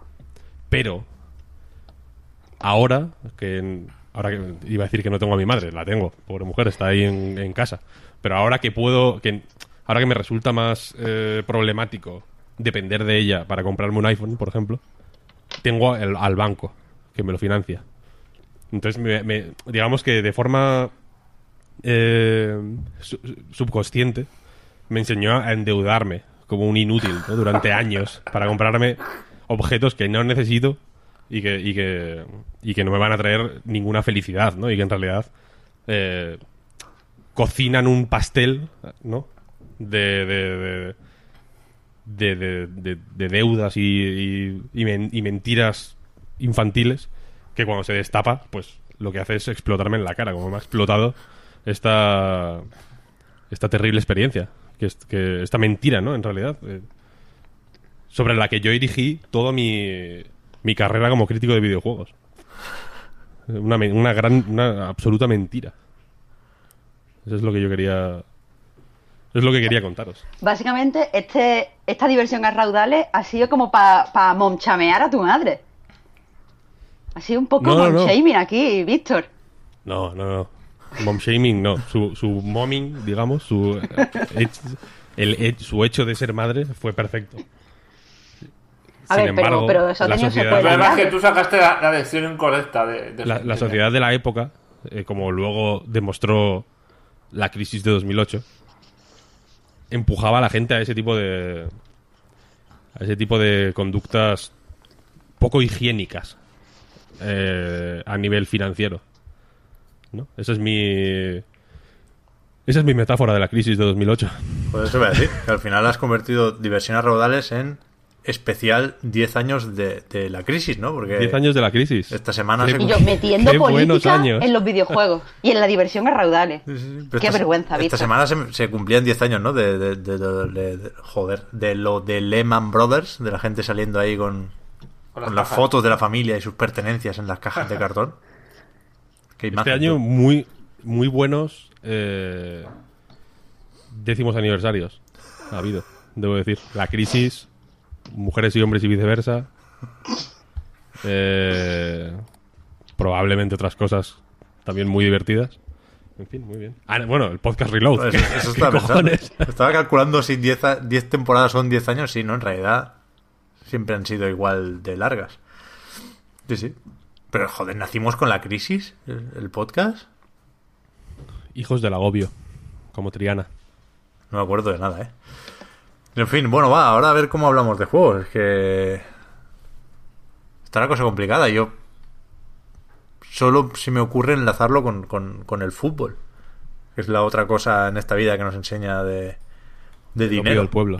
y del pueblo. ¿Qué tal el Pro, Fran? El PES. Ya no se dice el Pro, ¿no? Ahora hay que decir el PES. Yo digo el PES siempre ya, ¿eh? Pero di el Pro, ¿no? Antes decía Pro Evolution. No, no. Luego se pasó al Pro y ahora es el PES. Ah, ya que sé, tío. Eh, efectivamente, de los juegos que te enseñan cosas sobre la vida. Creo que Albert Camus, Albert Camus dijo algo, algo parecido. De que, de que todo lo que sabía de la humanidad y de los hombres lo había aprendido viendo fútbol. Y. He empezado yo con una cita, ¿eh? Como en los análisis. Cuidado. ¿eh? Sí, sí, sí. sí Ha sí. sido totalmente imprevisto esto, ¿eh? Eh, La cita, voy a vender ya, voy a hacer spam de, de análisis de Anai, porque la primera cita es eh, quería ser futbolista pero me hice droga- drogadicto con Tomatamoros. Yo creo que con eso ya es un anzuelo que pones ahí bien, ¿no? Para que la gente entre a leer. Pro Evolution 19. Eh, lo de siempre un poco. Mm, lo que es. Ellos, ellos presumen siempre de, de Pitch is ours, ¿no? La cancha es nuestra, con su, con su lema. Y es, es realmente un buen resumen, porque lo que es jugar partidos, lo que es manejar los jugadores sobre el césped, es, es mm, diría casi casi insuperable ahora mismo. Está a un nivel altísimo. Eh, el problema es todo lo demás. El problema es los menús, el problema es los modos, el problema es el matchmaking, la velocidad del matchmaking, el problema es la imitación horrible que han hecho del, del foot, ¿no? Del, del Ultimate Team con el modo My Club. Eh, lo bueno es eso, lo bueno es que si eres una persona, es que es un juego que depende mucho de O sea, decidir comprarte o no depende mucho de tus propias circunstancias. Hay mucha gente que se pasa el día jugando a juegos de fútbol con, con un hermano o con un primo o tal. Claro. Y gente que, como yo, que mm, se engancha como una droga en la soledad de su despacho y solo juega online o solo juega a cosas mm, con mucha progresión a largo plazo, ¿no? Como el fútbol y tal, ¿no? Entonces, para los primeros, el, el, el, el PlayStation 9 es ideal porque eso, a nivel de juego, eh, sigue siendo la apuesta del toque, de, del realismo, de lo contrario al ping-pong que hay en el FIFA, ¿no? Que es como. Ayer estuve probando la demo, por cierto, el FIFA y hablaremos. Hablaremos de cuando salga, pero la primera en la frente ya, ¿no? Goles con de tacón súper fácil, a la primera, pases imposibles, tal. En cambio, el Pro Evolution tienes que valorar siempre la siguiente decisión que vas a tomar antes de pasar el balón. Tienes que tener en cuenta, antes, antes incluso de, que el jugador reciba el balón, conocerlo, saber qué tipo de jugador es, si eres un jugador técnico, si eres un jugador torpe, para saber lo que puedes hacer después. Si con un jugador torpe eh, pulsas el botón antes de recibir el balón para que haga el primer toque, es probable que la pelota se vaya a Cuenca, o que se resbale, o que se caiga, o que, o que pase algo. Y si es un jugador técnicamente dotado, pues tienes más posibilidades, puedes mm, jugar de manera orientando el balón para la siguiente jugada. Eh, es, ese tipo de fútbol más realista es el que se nota mm, el peso de los jugadores, en que se nota...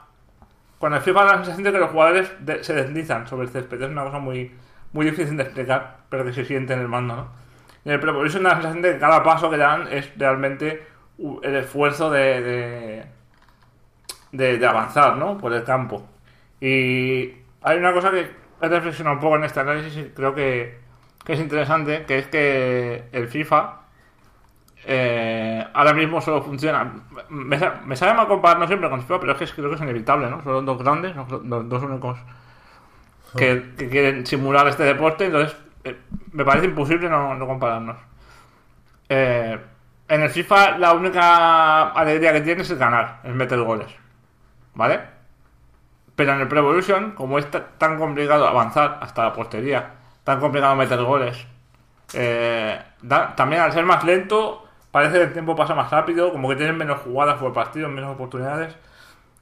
Mm, Como que las, las, las alegrías te las dan más pequeñitas, pero más a menudo. O sea, dar tres pases seguidos y hacer una jugada guapa, aunque no acabe en gol, te da una alegría que un FIFA no te puede dar, ¿no?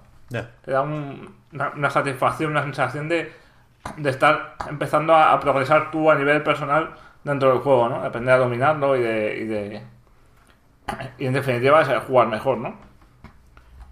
Eh, en general eso, ese es el resumen. Eh, este año, como, como este verano estaba dándole mucho al Ultimate Team, eh, me he puesto en serio con el My Club, que es la, versión de Konami de, de juego de, de cromos, digamos, que en este caso son bolas de. como una especie de bingo y tal. Y es un desastre, eh, total, para mí.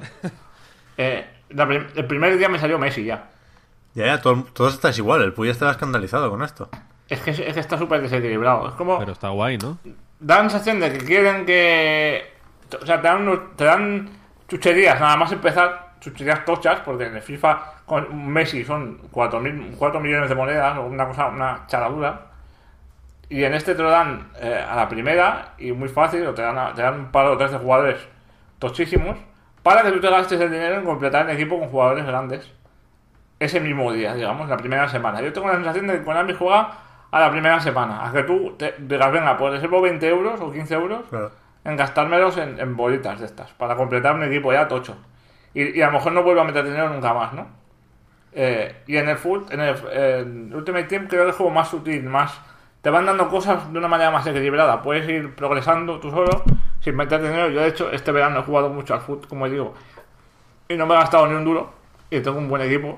Eh, también porque era lo que expliqué la semana pasada, ¿no? Que es, el último. Es el último mes antes de que salga el siguiente, entonces la economía está destruida y es muy fácil comprarse jugadores baratos. Hay muchas fluctuaciones en el mercado y tal.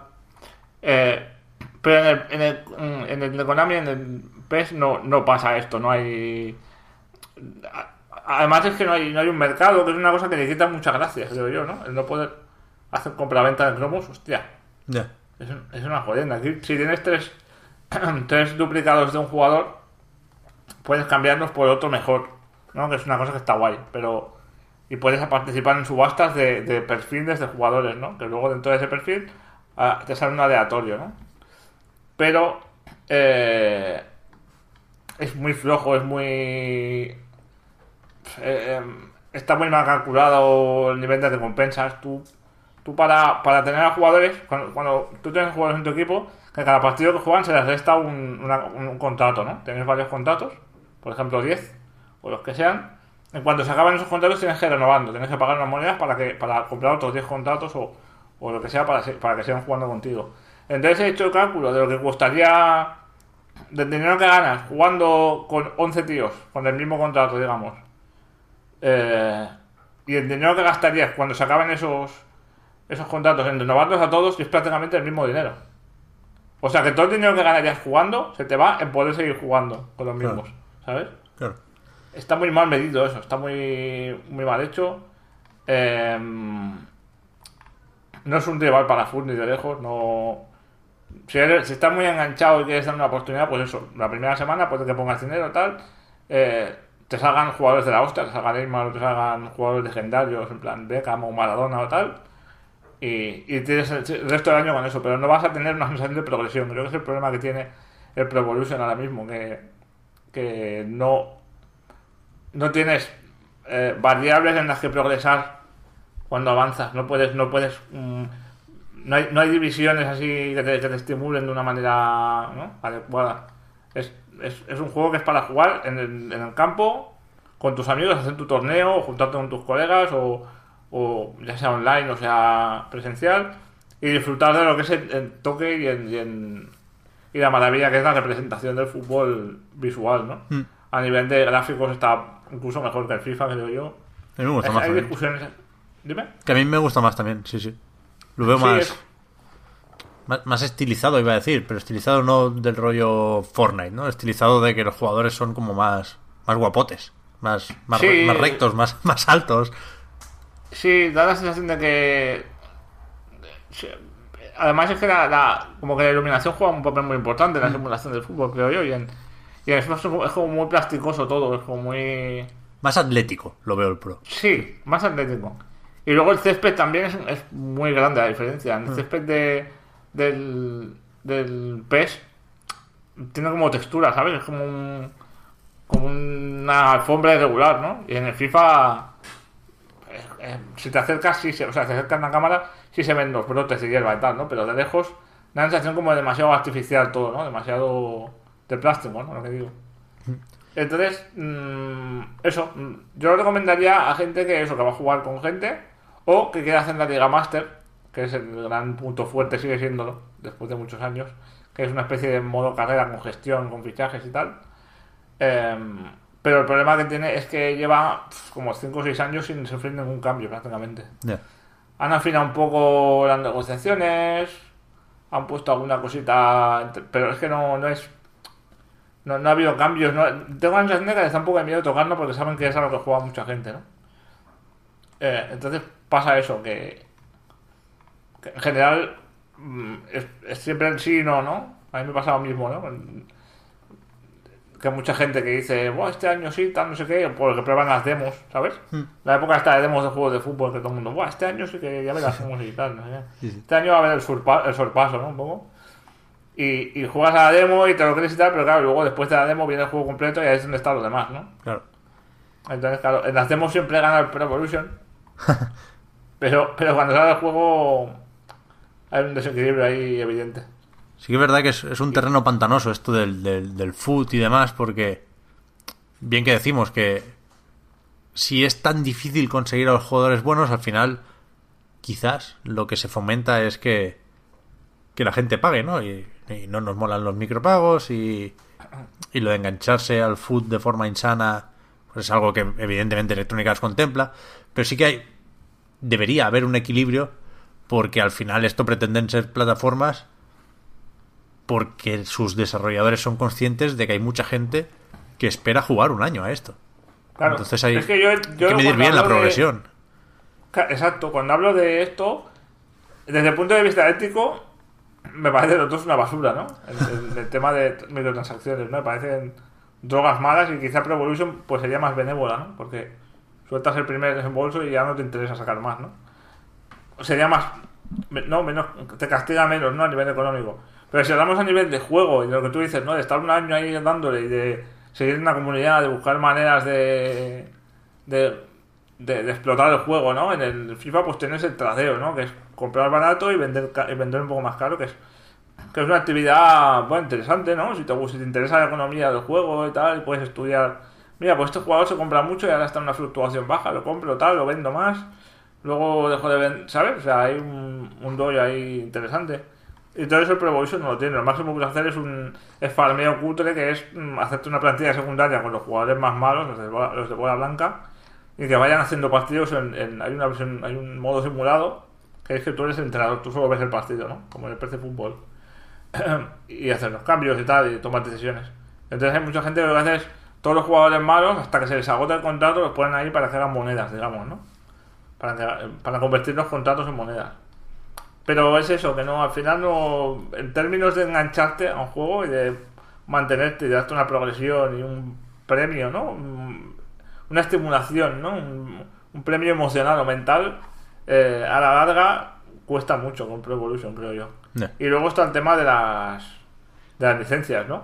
Es como que siempre se dice que que a la gente de, de- la- los defensores del Pro Evolution siempre dicen eh, que las licencias les da igual, ¿no? Que eso es una tontería y tal. Pero luego ves a Konami que ha perdido la del Borussia Dortmund y al día siguiente a la desesperada consiguieron la del Schalke 04, ¿no? En plan a ellos sí parece que les importa, ¿no? Aunque no las tengan todas, tienen unas cuantas, ¿no? Claro, bueno, al, Y- al- al que ya sabe que se va a comprar el Pro le da igual porque se mete el parche y, y ya está, ¿no? Y esa misma tarde tienes todas las equipaciones que, que querrías Claro. tener. Pero de cara a, a- a venderle el juego a más gente, Konami tiene un, un problemón ahí, pero vamos. Ya ves. Tremendo. Han perdido la. Bueno, lo más destacado, ¿no? Han perdido la licencia de la Champions League. Que además fue súper humillante porque antes, días antes de que se firmase el contrato. O sea, de que se, de que se caducase el contrato que tenían con Konami, ya estaba anunciado que FIFA se había hecho con los derechos. O sea, no les dio ni la oportunidad de negociar, seguramente, ¿sabes? Eh, Llegó Electronic Arts y dijo, venga, esto para casa y ya está. Pero o sea, que es una... Sí, Di, Víctor. Yo tengo una duda. La mítica Option File esta, ¿no? Que, Sí. que como, es como para meterte la, los datos de, de alineaciones y tal nuevas, ¿no? Y, y- Mm. y demás. Pero cambia también el aspecto visual de... En plan, cambia la... Sí, sí, los escudos, Las el Sí, sí, sí, y sí, todo. todo, todo, Sí, sí. todo, todo. No jodas. Sí, sí. Sí, Pero sí, esto es patillero de cojones. Quiero decir, Bueno, te diré.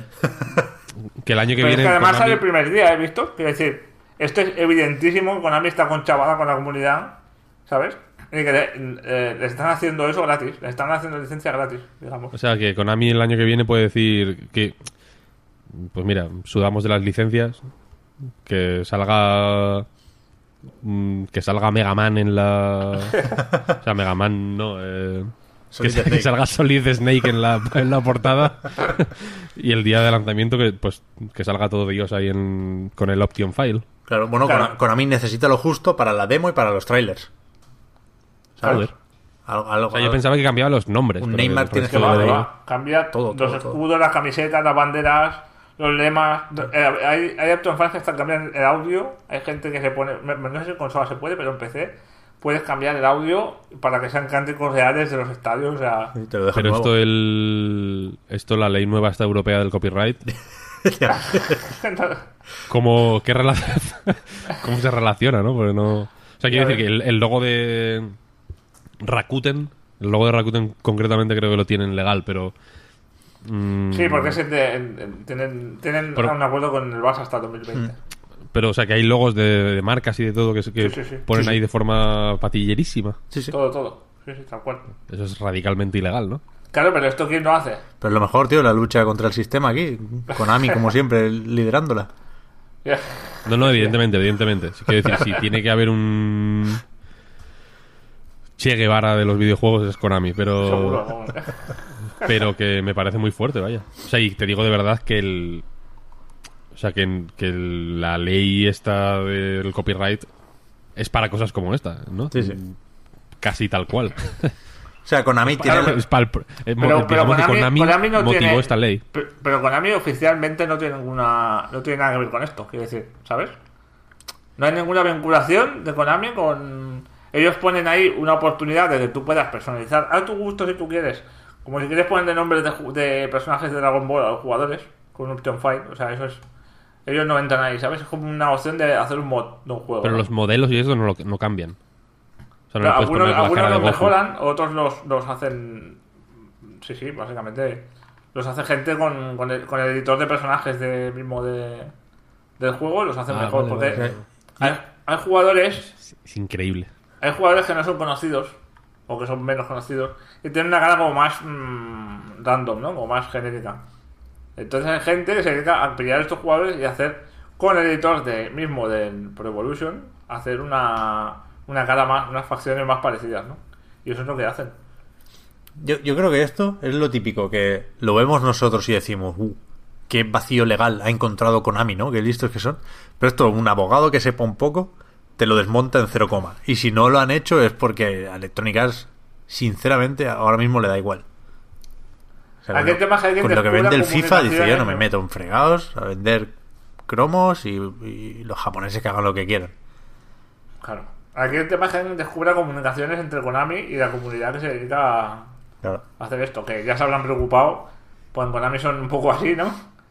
Recordemos que no dejan a los empleados tener un email más de un mes, les obligan a poner números aleatorios y cambiando. O sea, tienen bastante El- que esconder esta gente y saben escondernos, ¿sabes?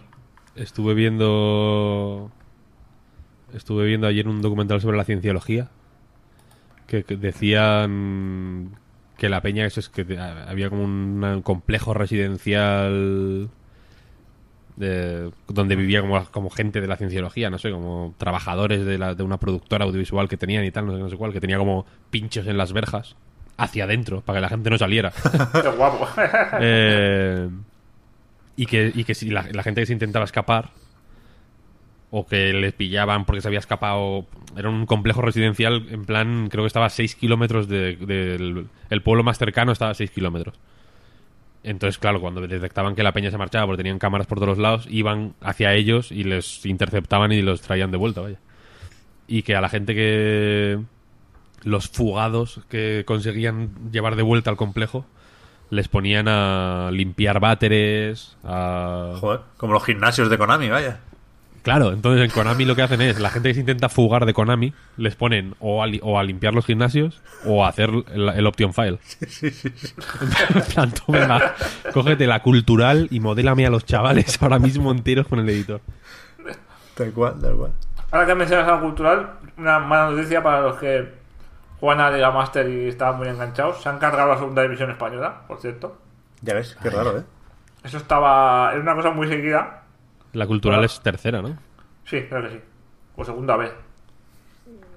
No estoy seguro ahora. Bueno, eh, se han cargado la segunda división española y la segunda división italiana, que es la serie, la serie B. Y Pues para poner licencias, porque dicen que han sido para. Eh, el, el comunicado oficial es que las han quitado para poder poner otras que estaban licenciadas. Es como, bueno, pero ¿qué tienes que ver? ¿No puedes ponerlas todas a la vez? ¿Se, se, se, se- se le va la memoria de la consola qué? Para poner la, la Superliga turca, la Superliga belga, que son un poco buenas. Entonces, mm, malas decisiones por ahí. Vale, pues mira, estaba pensando en hacer un, un pequeño paréntesis muy rápido, porque has dicho, Fran, lo de la demo del FIFA que justo se acaba de publicar, la del Pro Sí. lleva unas semanas ya, y, y podríamos haber mencionado algunas otras demos, que es algo que seguramente ya sabréis todos, porque es la típica noticia que se comparte mucho, ¿no? En tanto que es un, un servicio a la comunidad. Pero está la demo del Forza Horizon 4, por ejemplo, Brutal. que tú has jugado, Víctor, y te ha dejado loco, lo de las ovejas. Sí, no, no, es, es muy buena, muy buena. Una demo sorprendentemente generosa, además. Ujú. Porque hay un montón de... Yo pensaba que iba a ser... eh, al principio, evidentemente, la opción, por ejemplo, de elegir coche, o sea, de cambiar de vehículo no está disponible y te va como guiando de un evento a otro, de- de- a eventos muy concretos, en plan... eh, eh, un, tres vueltas eh, urbanas, tres vueltas en tierra, eh, una carrera eh, de, una sola vuelta por campo otra vez, otra por carretera entre un pueblo y otro, tal. Eh, pero llega un punto, y también hay como un evento de estos más espectaculares de, peligro, lo llaman ahí, ¿no? Que como de ir con un deportivo, tirarte ahí por un terraplén cuesta abajo, que está bastante guay. Pero cuando acabas como cierto número de pruebas, como que se abren un montón de, de iconitos por el mapa. Para aquí hay esto, aquí esta prueba, esta prueba, tal. Te deja ya como cambiar entre 10 o 12 coches distintos. O sea, que te, que te puedes echar una tarde guapa, ¿eh? Con la puta demo. Ya ves. Así que re- muy recomendable, muy espectacular. Fino, fino, filipino. Muy bien. Tenemos todos ahí.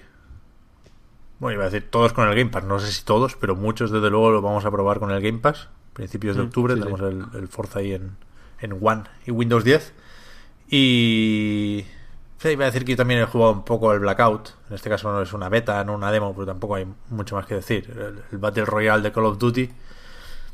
Que no está mal, o sea, creo que la reflexión obligatoria es que cuesta hacer mal un Battle Royale. Es algo que tienes que, que ser muy bueno, ser un Cliffy B de la vida, ¿no? Para hacer mal un, un Battle Royale. ¿Cómo se llamaba? Ya ni me, ni me acuerdo. Radical High. Radical Heights, ahí está. Pero Call of Duty, quiero decir, con, con tener las reglas de Battle Royale y el mapa de Battle Royale y el control de Call of Duty, pues ya está, ya, ya sale algo que funciona y que mínimo, mínimo, mínimo, mínimo es divertido. Si juegas con tu grupito, pues todavía más, ¿no? Pero yo me cuesta conformarme con esto porque me... Y esto es manía mía, ¿eh? Para empezar, le tengo ya una manía considerable a Black Ops, a, la subsaga de Call of Duty, que me parece... O sea, la- no hay una estética que vaya menos conmigo que la de Black Ops. Es horroroso. Me, escandaliza lo feo que me parece el, el juego. Y mira que yo no... Tampoco soy experto en, en tanques, pero la estética militar, sin gustarme las guerras, evidentemente, pues, pues me gusta, ¿no? El, el estilo Ubisoft de, de la guerra, de los Ghost Recon y tal, me parece, me parece molón a nivel, a nivel visual, a nivel estético. Y Black Ops, en cambio, me, me horroriza. Muy, muy, muy feo el cabrón. Pero es que además me. Creo que hay ese punto de Activision del mínimo esfuerzo, de con el dinero que vas a sacar de esto, currotelo un poco más. Llevas vendiendo la moto de cambiar el motor desde el Ghost o no sé cuándo, y es mentira, es el, el motor del Call of Duty 4. No vas a engañar a nadie. Teniendo al mejor estudio de del mundo, probablemente, además. Minox. No, hombre, Treyarch. Ya, ya. Yo- es que tam- también le tengo manía a Treyarch. Ya digo, hay, hay- Vinox son los del Spider-Man. Sí, sí, pero el, el Battle Royale lo hacen entre Treyarch, que en principio hace más o menos todo el juego, ¿no? Pero cuando empiezas, Raven, cuando empiezas a jugar te dice Treyarch en colaboración con Vinox y Raven. Raven, tío. Que ahora Todo... estos estudios secundarios, estos pobres estudios de DLC, con el Battle Royale los tienen puteadísimos. El del Battlefield lo hace Criterion, ¿no? Que han pasado del Burnout a Battle Royale pasando por las naves de Battlefront. Pobre gente, realmente. es increíble. Raven son los del Soldier of Fortune, Sí, posiblemente. sí, sí. Es alucinante, y esto es una pequeña reflexión que lanzo única, la- lo lanzo también como un paréntesis dentro de paréntesis, corchetes. Eh, es alucinante la cantidad de capital humano, o de mano de obra, o de talento creativo que hace falta para hacer cosas tan mediocres. Sí, sí, sí, sí. Es así. Tan mediocres conceptualmente, quiero decir. Claro, el DLC, o sea, algo que aspira tan poco El Fornite, como- pero con... Ser un, un poquito más de algo, ¿no? sí, sí. Es, es- es tremendo, la verdad es que sí.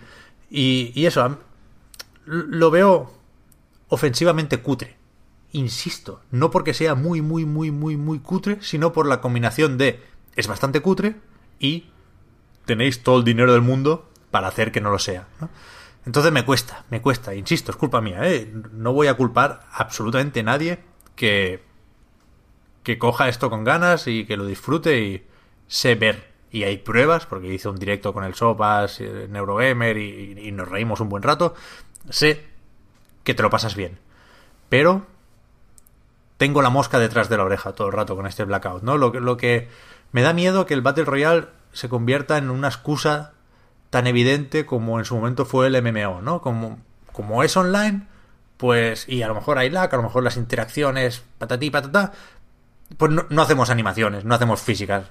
Y es no, a ver, puede ser un Battle Royale, puede ser un mapa muy grande, puede que no puedas permitirte el nivel de detalle de, de, de- de otros modos, pero hay que cuidarlo un poco más, no, no.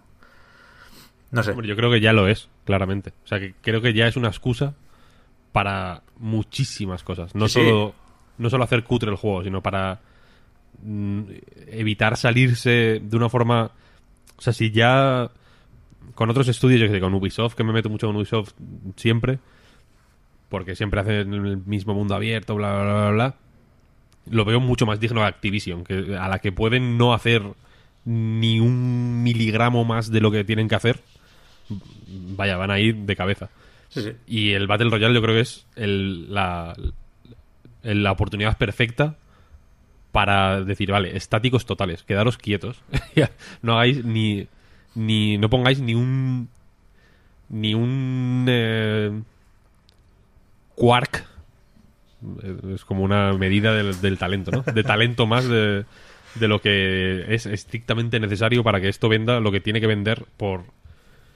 Por. Por cálculos puros de Excel Claro. que han hecho nuestros mm, ingenieros comerciales han calculado que con esta inversión vamos a tener este retorno. Punto. No hay na- absolutamente nada más. Claro. Con el Black Ops 4, más que. O sea, yo soy muy fan de los Black Ops, lo sabes. Sí, sí. Porque soy muy fan de Treyarch. Treyarch, sí, sí. Porque Treyarch siempre hace como el Black Ops, o sea, el Call of Duty raro. El Modern Warfare es el Modern Warfare. El 1 fue la hostia. Y el 2 y el 3 y el 4 son Modern Warfare otra vez.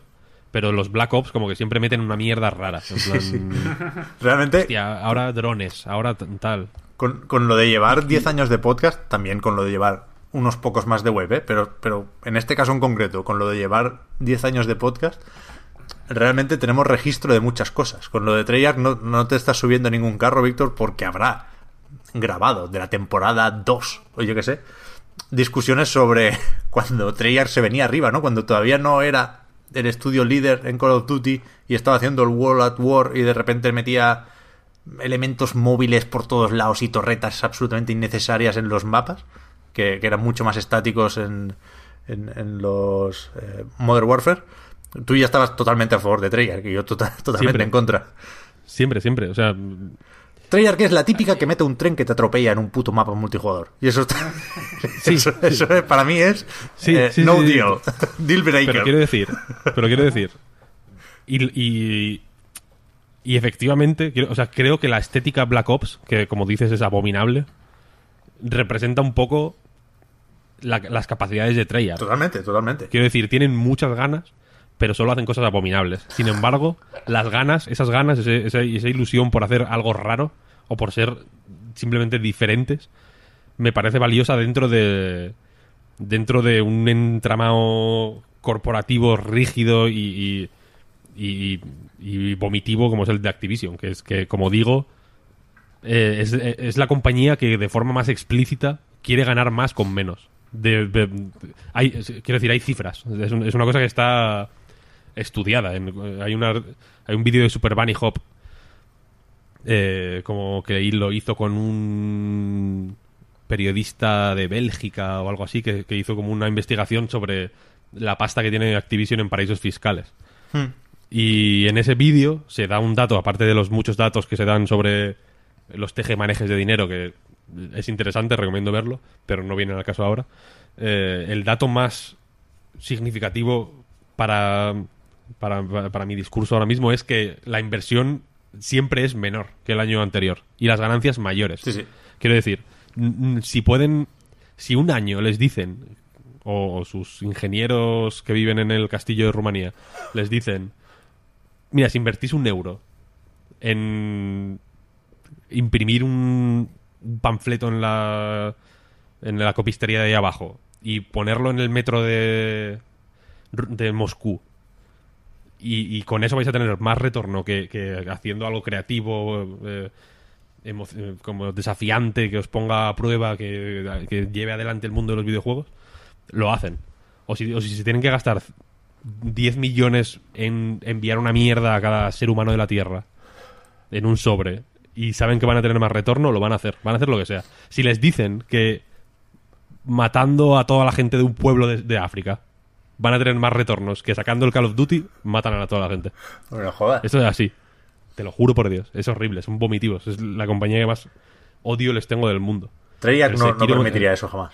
El Sekiro me parece impropio. David Bonderhart Pero, claro, se pondría delante dentro- de, de la zona Claro. Treyarch, Treyarch, dentro de ese de esa máquina, de esa picadora de carne o o de ese matadero de la creatividad que es Activision, es, son los raros, son los emos.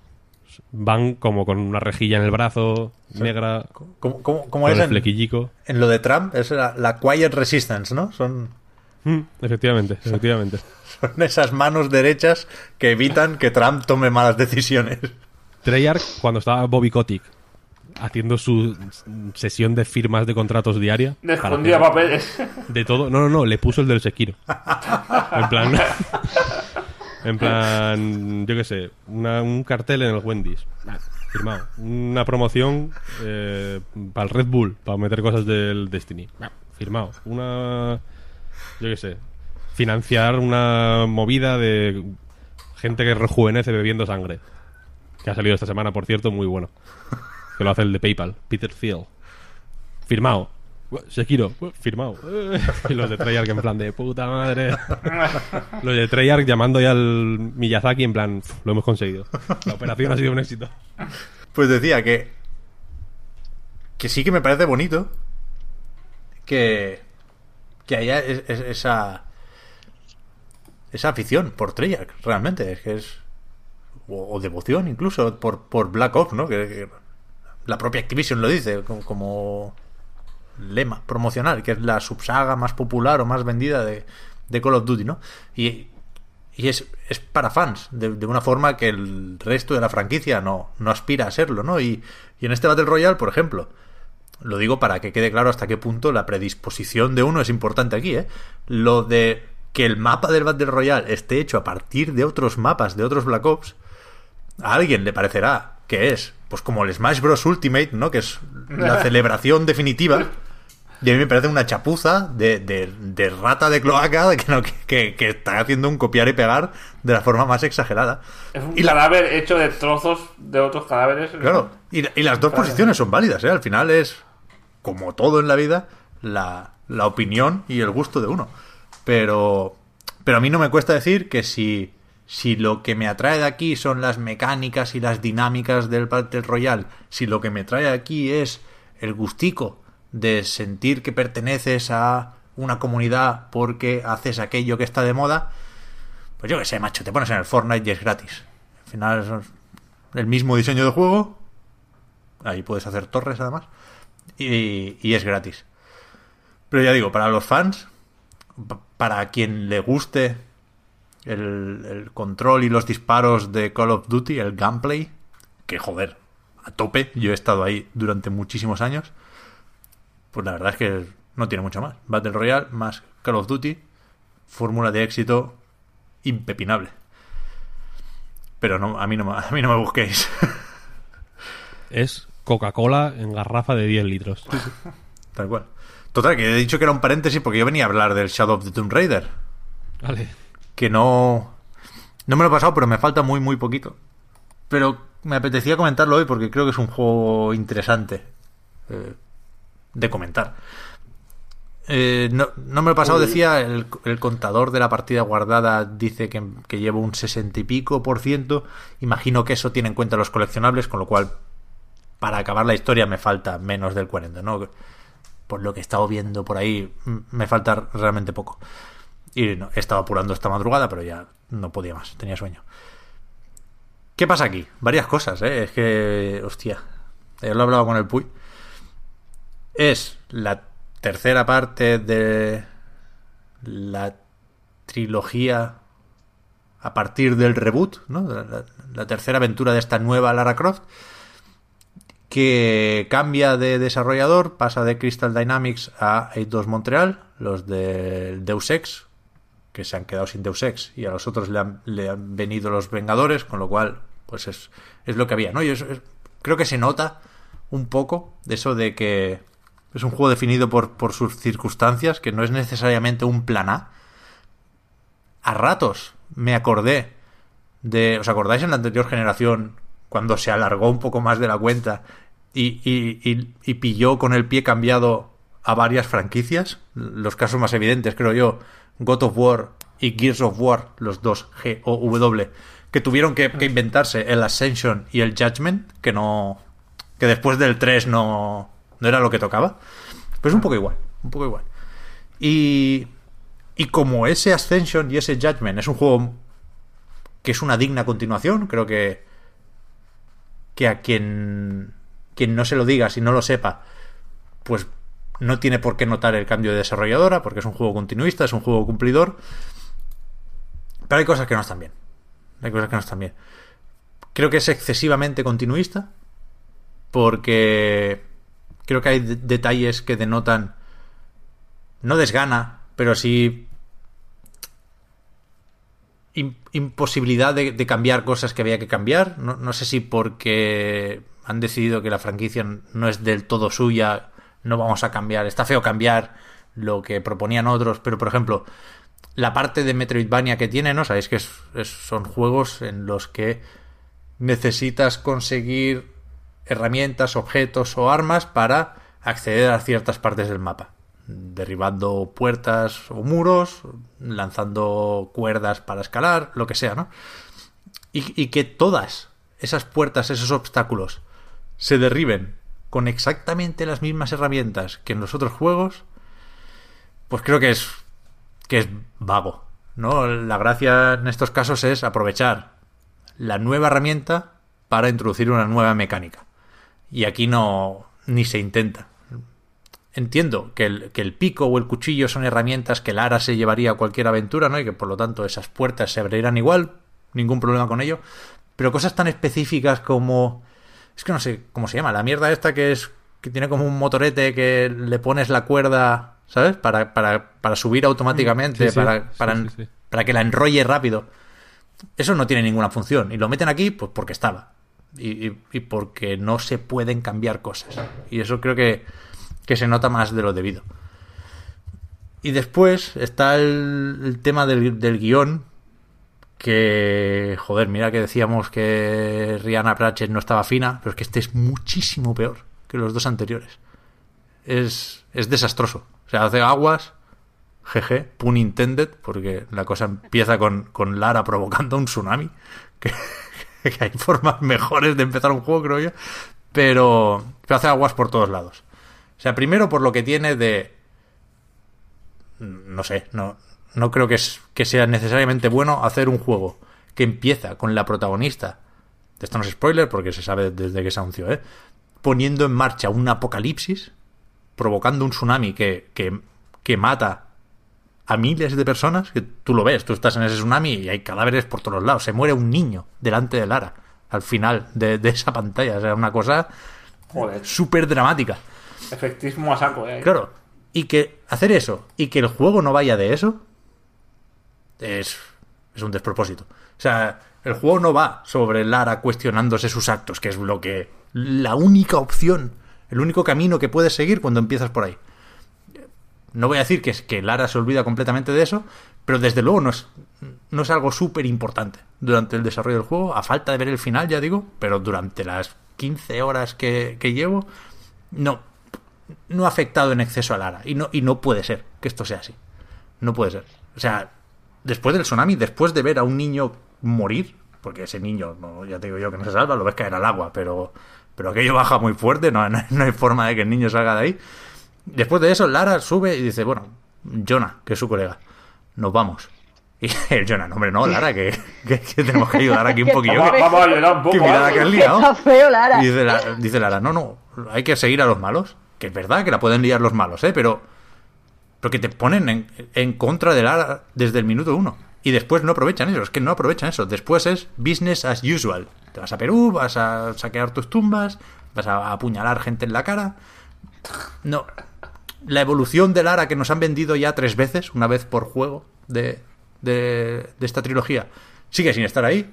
Lara empieza siendo más Tomb Raider que nunca y más, más salvaje que nunca, porque ya digo, las animaciones al ejecutar a alguien de forma sigilosa son súper violentas desde el minuto cero. No, no hay un trauma que haga cambiar a Lara. No, no. La, Lara viene ya con ganas de marcha de casa. Eso te lo digo yo.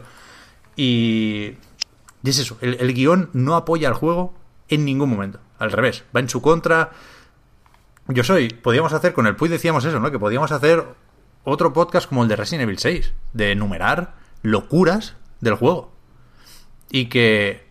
Que me sabe mal porque parece que sea muy tiquismiquis y al revés. O sea, yo soy. Os lo juro, va a parecer que no, pero, pero os aseguro que es así. Yo soy tolerante con esto. Yo me. Me trago aquello típico de, ah, no se cree nadie que haga este salto de tres metros. Yo qué sé, estás en un juego, sí que puedo hacer ese salto. Yo, yo estoy ahí, yo estoy. Siempre empiezo de parte del juego. Pero es que este Shadow de Tomb Raider hace lo imposible por, por sacarte. Todo el rato, todo el rato. Hay. Aquellos errores graves que, que, que, que de verdad que cuesta perdonarle. De. Yo que sé, llegas a la ciudad perdida de Paititi, creo que es para llegar, evidentemente, un Harry de cuidado. Tienes que resolver un enigma que te dice que entres por la boca del jaguar, que avances por la tripa de la serpiente, que asciendas el nido de águila. Todo esto son como fases, ¿no? Como templos, como pruebas. El nido de águila tiene unas cuchillas que giran, que te matan 40 veces, una locura. Después tienes que buscar el ojo del no sé qué. En, en un momento os, os separáis, Lara y Jonah. Y Lara va por el camino correcto, en principio, porque es la que ha resuelto el enigma, ¿no? Es algo súper improbable que nadie puede llegar ahí. Tienes que lanzar un gancho, balancearte por mil sitios. Tal. Llegas a Paititi y el Jonah ya ha llegado. O sea, ha llegado antes que tú, yendo por, por No sé si ha pillado el metro, si ha ido por, por, por, otro camino. Todo el mundo llega antes y mejor que Lara. Lara está magulladísima, súper puteada y el Jonah está nuevo. O sea, ha llegado. un burrito. Por el camino fácil, fácil, fácil, fácil. Y no, y todo el rato es así, todo, nada de lo que sucede en las cinemáticas tiene sentido. Y entonces nada de lo que te piden hacer los objetivos en la siguiente misión tiene sentido. Y, y no, de verdad, me echa del juego constantemente. Y es Una- una, una pena. Didi. que estuve probando la demo, ¿no? Entrevisté a, de hecho, al guionista principal y me decía que, que no, que lo de que cogiéramos unas pistolas y empezáramos a disparar y a lo loco, eso ya no estaba, ya no nos cargábamos a tanta gente, que iba a haber un montón de sigilo. Hay tanto sigilo, porque por lo que tú estás contando, aquí ni sigilo ni nada, aquí, yo qué sé, Ahí la- golpetazo. Hay la, hay la opción siempre del sigilo. Lo que pasa es que el sigilo es muy poco sutil. En ningún momento puedes. Que yo no sé qué les costaba. No puedes aturdir pero no matar. O sea, el sigilo, la única opción cuando pillas a alguien por la espalda es clavarle un cuchillo o un pico en la puta cabeza. O sea, que no. Que no. Ninguna opción de sobrevivir. O sea, no. Lo de pegarle con una piedra, aturdirlo, tirarlo al suelo. No, no, no, no, no. no. Este no lo cuenta.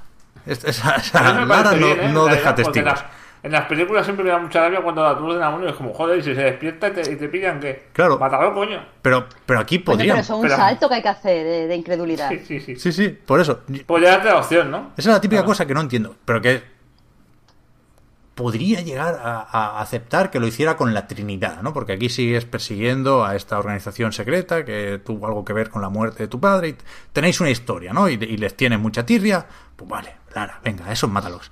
Pero es que llegas a un, al poblado este oculto y, y los malos son la secta, que, que parecen estar más o menos relacionados con la Trinidad, ya veremos, pero pero tienes dudas, o debería tener dudas razonables, ¿no? Son unos tíos aquí con, con- con- con una cultura milenaria, con, con unos rollos tribales que tú no conoces.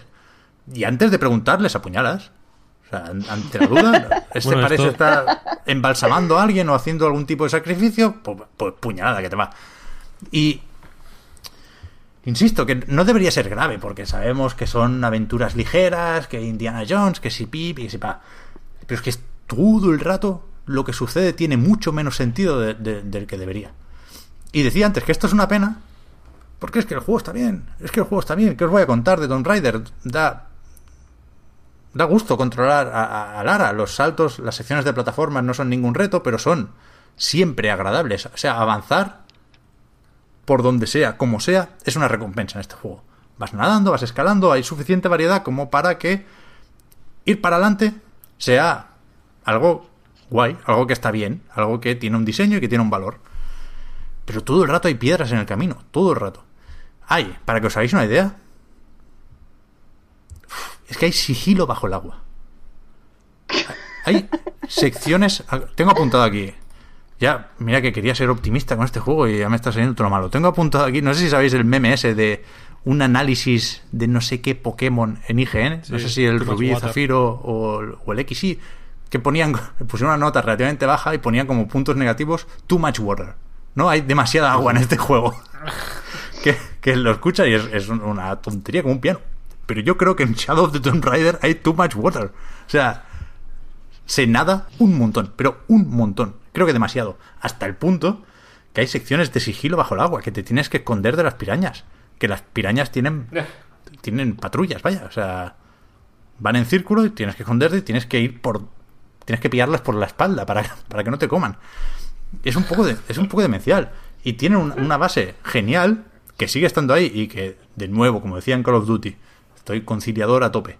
Mucha gente va a poder disfrutar de ello, pero creo que hay que pedirle más a este juego que, que el, largo, el guion no puede ser así de, así de malo. Es, es inaceptable que sea así de malo. Bueno, Porque el primer. El, el, bueno se supone que es el primero, ¿no? En el que estaba Rihanna Pratchett y tal. ¿Mm? Eh, y, y, ahí el, el, paso de. El paso de inocencia a asesinato en serie era media pantalla, era una cinemática. Sí, sí, sí, sí. O sea, quiero decir que, que, que ahí ya se veía. Fue, y no lo digo yo, vaya, fue como una de las cosas más comentadas, ¿no? En su momento, por todo el bombo que le dieron al, al guion de Rihanna Pratchett y demás. Sí, sí. Pero aquí entra dentro del marketing, ¿no? Square Enix en este caso tiene que, vender un reclamo y, bueno, yo creo que no cuela, pero su reclamo sigue siendo vamos a ver la evolución de Lara, vamos a ver cómo se convierte en, la heroína de acción que conocéis, ¿no? Que como dice el Víctor, esto sucede a la media hora del primero. O sea, van dos juegos y medio tarde con eso. Pero bueno, yo qué sé. Lo compro también. Pero es que, pero de verdad, lo demás es, es, es exagerado. Es jugar en contra del juego todo el rato, constantemente. Es un poco lo que decía Emi Henry en la charla de Game Lab, ¿no? De que había una lucha constante entre, entre guion, ¿no? Y, y juego, ¿no? Y mecánica. Sí, pero en, entiendo que Henix se refería más a la famosa disonancia ludonarrativa. O sea, uh -huh. ni siquiera voy ahí. Tomb Raider ni, ni, se plantea esto, que también ¿eh? hay una disonancia ludonarrativa brutal, pero, pero me da igual, eso lo acepto. Yo hablo de un problema de, de, de guion malo, está muy mal escrito, por supuesto, y, y, y le hace un... Bueno, boicotea el juego todo el rato, constantemente. Pasan cosas que no tienen sentido y que afectan el disfrute de la partida todo el rato, todo el rato. ¿Y esto cuánto crees que.? O sea, no, no, no estoy muy al tanto de cómo fue la producción, vaya, pero el. Eh, Crystal Dynamics eh, nunca, nunca trabajó en este juego, entiendo, ¿no? Pasaron del anterior a, a los Vengadores o... No lo sé, no lo sé. O sea, que no sé, no sé hasta qué punto el efectivamente el cambio de estudio se puede haber notado bastante. No porque Eidos Montreal no sea mm, talentoso o no tenga suficiente experiencia, porque los Deus Ex son bastante guays, de hecho, sino porque no es su su movida, vaya. Está efectivamente trabajando en, en, en, algo de otra persona, entonces igual. Ya, no lo sé. O sea, sale el logo de Crystal Dynamics. Te dice el juego que está hecho en colaboración con Crystal Dynamics, ¿no? Pero ya digo, es que los, los guiones de los anteriores Tomb Raider también me parecen flojetes. Malos, incluso. Pero no, no afectan el disfrute del juego como, como en este caso. O a mí no, no, no me lo pareció que de nuevo, eh, insisto, hay gente que tiene una facilidad brutal por, por pasar del guion, por ignorar todo lo que es una historia, todo lo que es una parte no interactiva, y, y, y se saltan las cinemáticas y, y, se, y se lo fuman doblado. Yo soy incapaz de saltarme una cinemática, no, no puedo no prestarle atención a lo que me va contra el juego. Y, que, o sea, a mí, a mí me pasa que cuando lo hago, que alguna vez lo he hecho, la verdad, ya estoy rayado pues como no debería estar haciendo esto, ¿no? En sí, realidad. Sí. Si ah. me gustaría poder no saltarme las cinemáticas. Sí. Y de verdad quiero, quiero ser conciliador. Quiero recomendarle este juego a quien después de Rise of the Tomb Raider se quedara con ganas de más.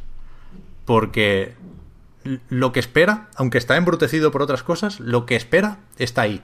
Incluso, volviendo a lo que decías, Marta, de, la acción y los tiroteos, es verdad que por una parte hay zonas que son un poco spoiler y que no voy a comentar, pero que todos os podéis imaginar, eh, donde hay que pegar escopetazos a lo loco, pero son, son menos. O sea, en, ese reparto de pesos siempre hay que hacer un equilibrio con, con- con estas franquicias que tienen tantos elementos, ¿no?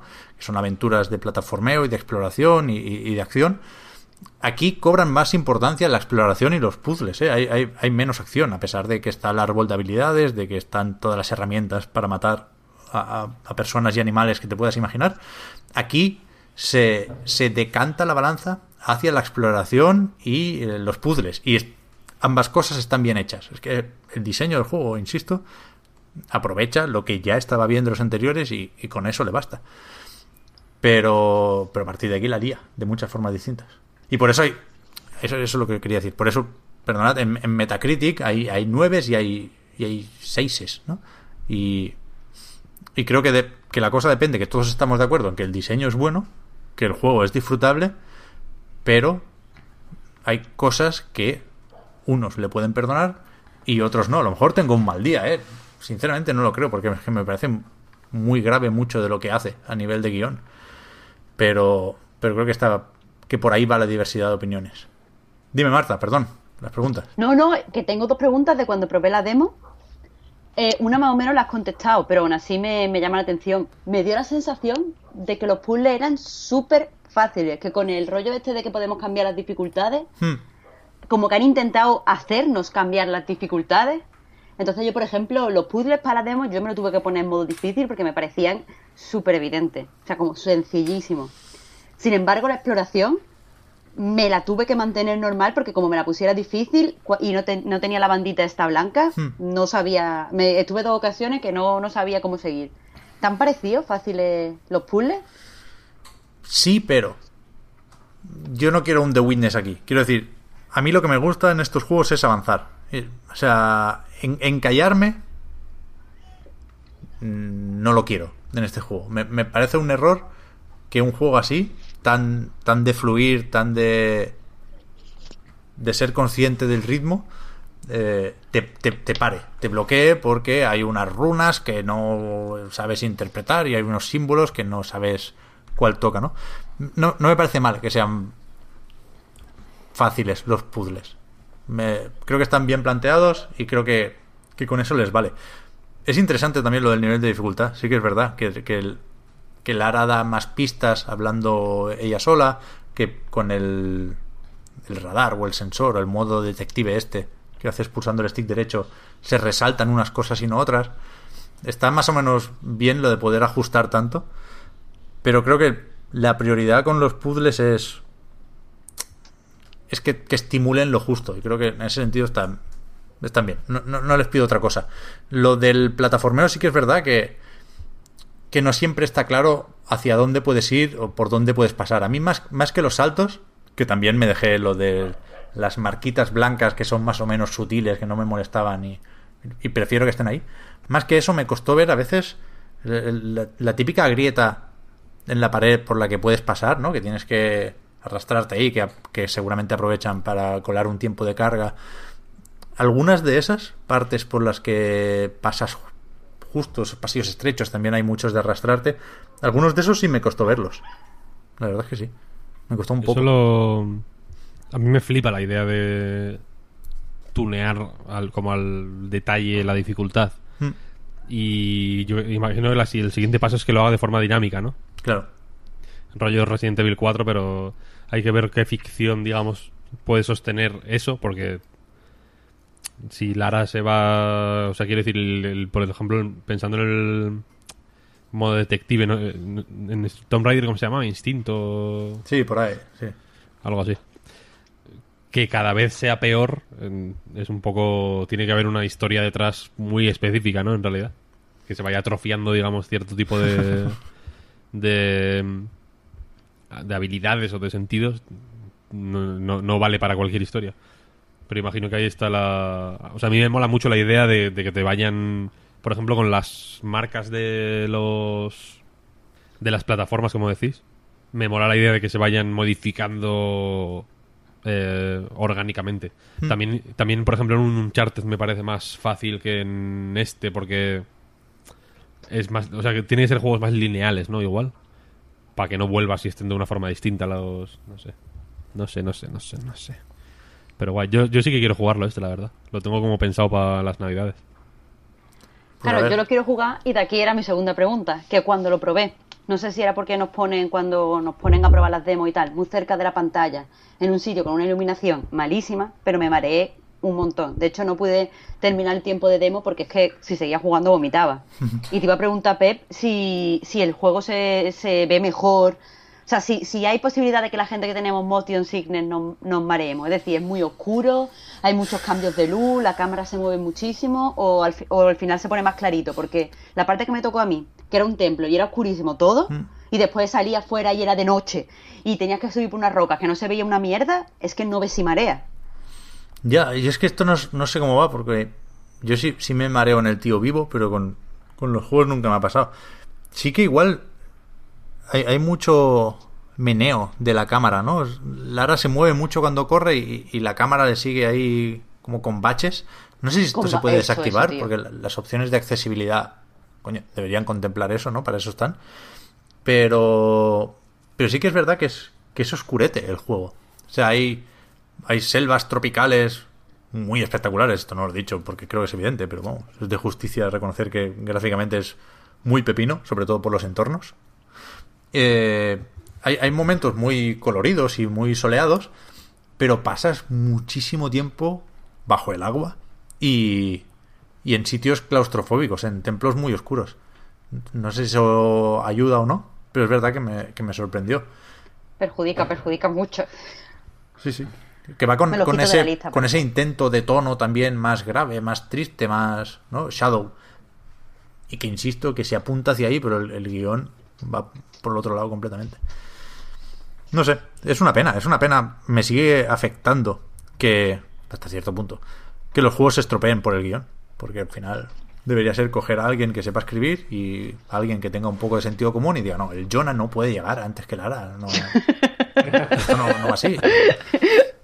Eso en... Mil cosas. En cada cinemática se le puede sacar punta. Y de verdad, yo no soy quisquilloso. Yo, no, yo soy el típico que defendía a Gladiator.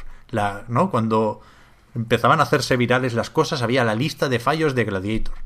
De que sale un tío con bambas, que no sé qué, que todas las banderas del Coliseo miran hacia adentro y no puede ser porque el viento no va así.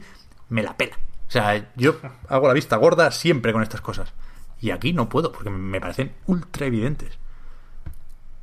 Sí, o sea, a mí ya me pareció patillero que en, que en Uncharted 4 la solución para este problema es real. El de, en muchos juegos, además, ¿eh? El de... Ha sido la prueba más difícil de tu puta vida. Atravesar este... Este eh, tramo del mapa. Lleno de peligros y de, de riesgos, pero había una puerta que era directa, porque está todo el mundo ahí. Eso ocurre en muchos juegos. Sí. Y en Uncharted 4 lo resuelven con que van ahí con, con la... Con las bombas, ¿no? Abriendo agujero entre los lados los malos para llegar antes. Eh, Pero me resulta. O sea, me resulta jodido que siga pasando a día de hoy, la verdad. Este yo, yo creo que es el caso más exagerado que recuerdo. O sea, me parece un, me parece un problema del Xbox 360. Sí, sí, sí, sí, totalmente. Que ahora mismo ya no debería existir. Totalmente. Y eso, no sé. Joder. Es que no está mal, es que, es que me- de verdad me, me sabe fatal porque eh, en un juego cinematográfico el guion afecta necesariamente a toda la ex- la experiencia, todo el rato. Y, y me, me- me fastidia no poder ignorarlo, porque de verdad que no puedo. ¿Este se supone que es el cierre de la, de la saga? ¿O... Sí, hablan de trilogía. Ajá. Hasta Bueno. que vuelva otra vez, porque Lara Croft supongo que tiene mucho tirón todavía el nombre, ¿no? Hmm. Lo vayan a aprovechar en algún momento. Igual dejan de reposar, ¿no? Tres o cuatro años. Y tenemos otro reboot diferente. no sé. Tom Royal. A ver el final, insisto, ¿eh? a lo mejor, y esto por descontado lo, lo comentaré la semana que viene si hace falta, a lo mejor al final me sorprende y lo ata todo y al final sí resulta que era una crítica a, a, a eso, al saquear y, y matar y robar sin, sin preguntar y sin piedad como hace Lara. Pero de un momento no se lo veo, no se lo veo. Y es un juego problemático, mira, la palabra es problemático. Pero a ver, Pues ya está. a ver qué tal. Preguntitas, ¿queréis? O- Uf, tienen que ser un par rápidas, ¿eh? Antes de las preguntas, que voy a hacer un fact-checking de nada, 10 segundos. Es que efectivamente la cultural leonesa juega en segunda B. Esto me me lo has preguntado, Víctor. El año pasado estaban en, segunda y perdieron el último partido en los pajaritos contra Numancia y bajaron a segunda B. y Ya está. Sí me gusta, sí me gusta. Muy orgulloso de que el equipo de mi ciudad vaya hacia abajo. No, no soportaría ser de una ciudad eh, que, que, que puede ser optimista gracias a su equipo de fútbol. Quiero una ciudad deprimida, postindustrial, sin trabajo y que, y que ya no se puede trabajar la, la pizarra. Y estamos en la mierda. Esa es mi, en- una ciudad envejecida, con un Qué equipo bonito. fofo. Es lo que me gusta. Bien. Eh, pues mira, suerte que, que tenga que haber pocas preguntas, porque hay pocas. Eh, una. Hay pocas y son, eh, con todos los respetos, poco interesantes. Eh, José Trujillo Arenas nos dice: ¿espaguetis o macarrones? Macarones. Soy alérgica al gluten. Yo La espaguetis. de pasta sin gluten, ¿no? Joder. Es una, es una pregunta que me parece. mm, o sea, que, que creo, creo que no hay que elegir, porque evidentemente el tipo de pasta no depende de una preferencia personal, sino de la salsa. Hay salsas mejores con macarrones y salsas mejores con espaguetis. Claro, pero eso... Sin embargo. Pero di, di, Pep. No, no, que, que, que la elección... Yo he tardado en responder por eso, porque estaba haciendo... Estaba calculando salsas y haciendo, haciendo la media. Eso hay que tenerlo en cuenta en la respuesta, claro. Claro, por eso, por eso. Yo voy a decir espaguetis también, por la carbonara. Bien. Y luego, eh, como el resto de preguntas, que son muy pocas, y ya digo, no especialmente on topic, voy a ir a off topic absoluto y voy a hacer la pregunta del día de Ask FM, que es, ¿cuál era tu apodo en el cole? Hostia, creo que no A tenía. ver, yo, yo no tenía. A mí me llamaban Trivi porque éramos cuatro Martas en clase, pero no tenía apodo. Yo creo que tampoco. Bueno, a mí mi familia, esto es una cosa muy íntima que voy a contar ahora, ¿eh? Uf, Mi familia, desde siempre, y todavía lo hacen, me llaman Cheche. Hostia. Hostia. ¿Y eso? Sí. Porque cuando yo tenía un año y medio así, empezaba a hablar, mi primo, que tenía 5 años en esa época, mi primo Javier, me preguntaba, ¿cómo te llamabas? Y yo quería decir Francesc, que era como me llamaba mi madre siempre. Y decía algo parecido a Cheche, o algo así. Entonces me empecé a llamar Cheche, Cheche, hizo la broma, y ya empezaron a llamarme también sus padres Cheche, mi madre Cheche, todos Cheche. Y toda mi familia me llama Cheche. Mi madre me decía al pequeño, vas a tener 30 años, te van a llamar Cheche. Joder, tengo 35 casi y me- efectivamente me llaman Cheche. Pero en el colegio no tuve apodos, por suerte. Espero que seas consciente, Fran, del error que has cometido contando esto, ¿no? Sí, sí, sí. Vale, vale. sí, sí. Has venido a jugar. bueno, sí, sí, ya estoy en una época en mi vida que ya me da igual todo, ya me he tendido con la vida. Bien, bien. Muy bien, Cheche. ¿Y tú, Pepotter? Yo es que creo que en la escuela no tenía mote realmente tampoco. Joder, pues qué aburridos. Yo tampoco. Pero Voy a, mira, voy a, recuerdo- solidar- a solidarizarme con Fran y a contar mi equivalente familiar. Eh, en mi familia, mi madre sobre todo, me llaman Pitu. De Pepitu, Pitu, porque mi padre también se llama Pep, entonces para distinguirnos, pues yo era el Pepitu y de Pepitu, Pitu. Está guay, tío. Muy bien, Pitu. Va a estar orgulloso, eh. Yo en el colegio no tenía ningún apodo. Nos pero hacían más recuerdo- bullying Fran en casa que en el cole, fíjate. sí, sí, sí, realmente. Yo recuerdo un, eh, un episodio relativamente eh, concreto y localizado en el tiempo de mi vida, eh, en el que era invierno en León, donde yo soy, hace mucho frío. Entonces iba, iba siempre como con un con un plumas, que se llama, ¿no? Un, un abrigo de- lleno de plumas. ¿no? Anorak, sí. Y no sé, había unos, unos eh, bullies en mi colegio que se metían no especialmente conmigo, no era un... Era un daño colateral eh, en ese momento. No iban a por mí directamente, pero si me veían, pues una hostia me caía. No tenían, no, te- no era algo que no me venían a buscar, pero bueno, si coincidíamos. Entonces con el plumas este, en cierto momento se me rompió o algo, y entonces salían plumas, ¿no? Y entonces como que me venían y me empezaban ahí a quitar plumas, tal, no sé, no sé cuál. Y me llamaban algo aviar, no recuerdo exactamente el qué, pollo o gallina o pavo o algún animal con plumas. Algún, supongo que de granja, porque los pájaros más Águila, por ejemplo, sería la hostia, ¿no? En realidad. Águila. Gracias. Entonces me tenían un poco amargado, ¿no? En plan, no, tal, no sé qué. Pero como, cago en Dios. Y, un- y un- se lo conté a mi madre una vez, ¿no? En plan, hostia, tengo esta mierda, tal, no sé qué. Y mi madre fue al colegio una mañana y les metió una hostia. A uno le pilló, o sea, pilló a uno de ellos y le, y metió una hostia. Sí, sí. Sí, sí. Le, le amarró por el cuello, o sea, por el. por el, la pechera. Y le tiró contra una pared y le metió un bofetón. O sea, con la mano abierta o con la mano cerrada. A ver, no recuerdo los detalles de la mano, pero la hostia se la dio, vaya. Y el tío, desde entonces, yo era un intocable.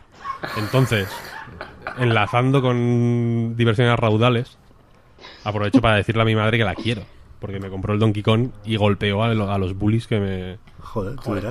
Ya que me que por un lado me digamos que me estaban estaban ahí cocinando a fuego lento un trauma un posible trauma posterior mío que sin embargo lo cocinó ella digamos educándome en un capitalismo voraz que me obligó a, a vivir por encima de, posi- de mis posibilidades Eh, pero que ella igual no lo hacía ni porque me hacían bullying, vaya, igual era por simplemente en plan, hijos de puta, le estáis rompiendo el plumas, colega. Eh, ¿Sabes lo que quiero decir? Que, Me he gastado el dinero en videojuegos y me va a pasar frío el niño. Claro, coño, es nuevo, ¿sabes? No, a ver, estamos tontos. Entonces, eso, nada. Mi madre, tío, la auténtica heroína, la auténtica Lara Croft. Eso iba Esto sí que es una origin story. Eso voy a decir, que ni Lara Croft ni Gaitas, ¿eh? Que protagonista absoluta de- del podcast de hoy, la madre de Víctor. Rosa. Y que... rosa. Uf, es verdad. Ese es mi, mi, mi detalle de lore favorito. Que tu madre se llama como la madre de Bayonetta. Efecti- efectivamente. Si esto no es lo más bonito del mundo, pues yo no sé, Sí, no sé sí. qué va a serlo. Así que eso, gente, nos vamos hasta la semana que viene. No sin antes recordar que el podcast Reload y anightgames.com son proyectos que se mantienen gracias a vuestras generosas aportaciones en Patreon, patreon.com barra anightreload y que para agradeceros eh, ese apoyo tenéis ahora los patrons un, un ratito más de podcast en, en la prórroga. Al resto, para variar, y faltaría más, gracias también por escucharnos y por seguirnos. Ahora también, recuerdo, en principio, si no la he liado, en Spotify, ahí, como auténticos modernos, eh, pues ahí, ahí nos vemos también la semana que viene. Gracias, Víctor. Uh, he empezado por Víctor, me ha salido ahí. Víctor, Marta y Fran, muchas gracias. A ti, Pitu. Gracias a ti. Hostia, pero tenías que decirlo en algún idioma. You're welcome, Pitu. Es igual, ya con el Pitu ya hemos puesto la novedad. Vale, vale, muy bien, cheche. No, no- nos vemos la, la semana que viene. Gracias, gente. Hasta luego. Adiós. Adiós.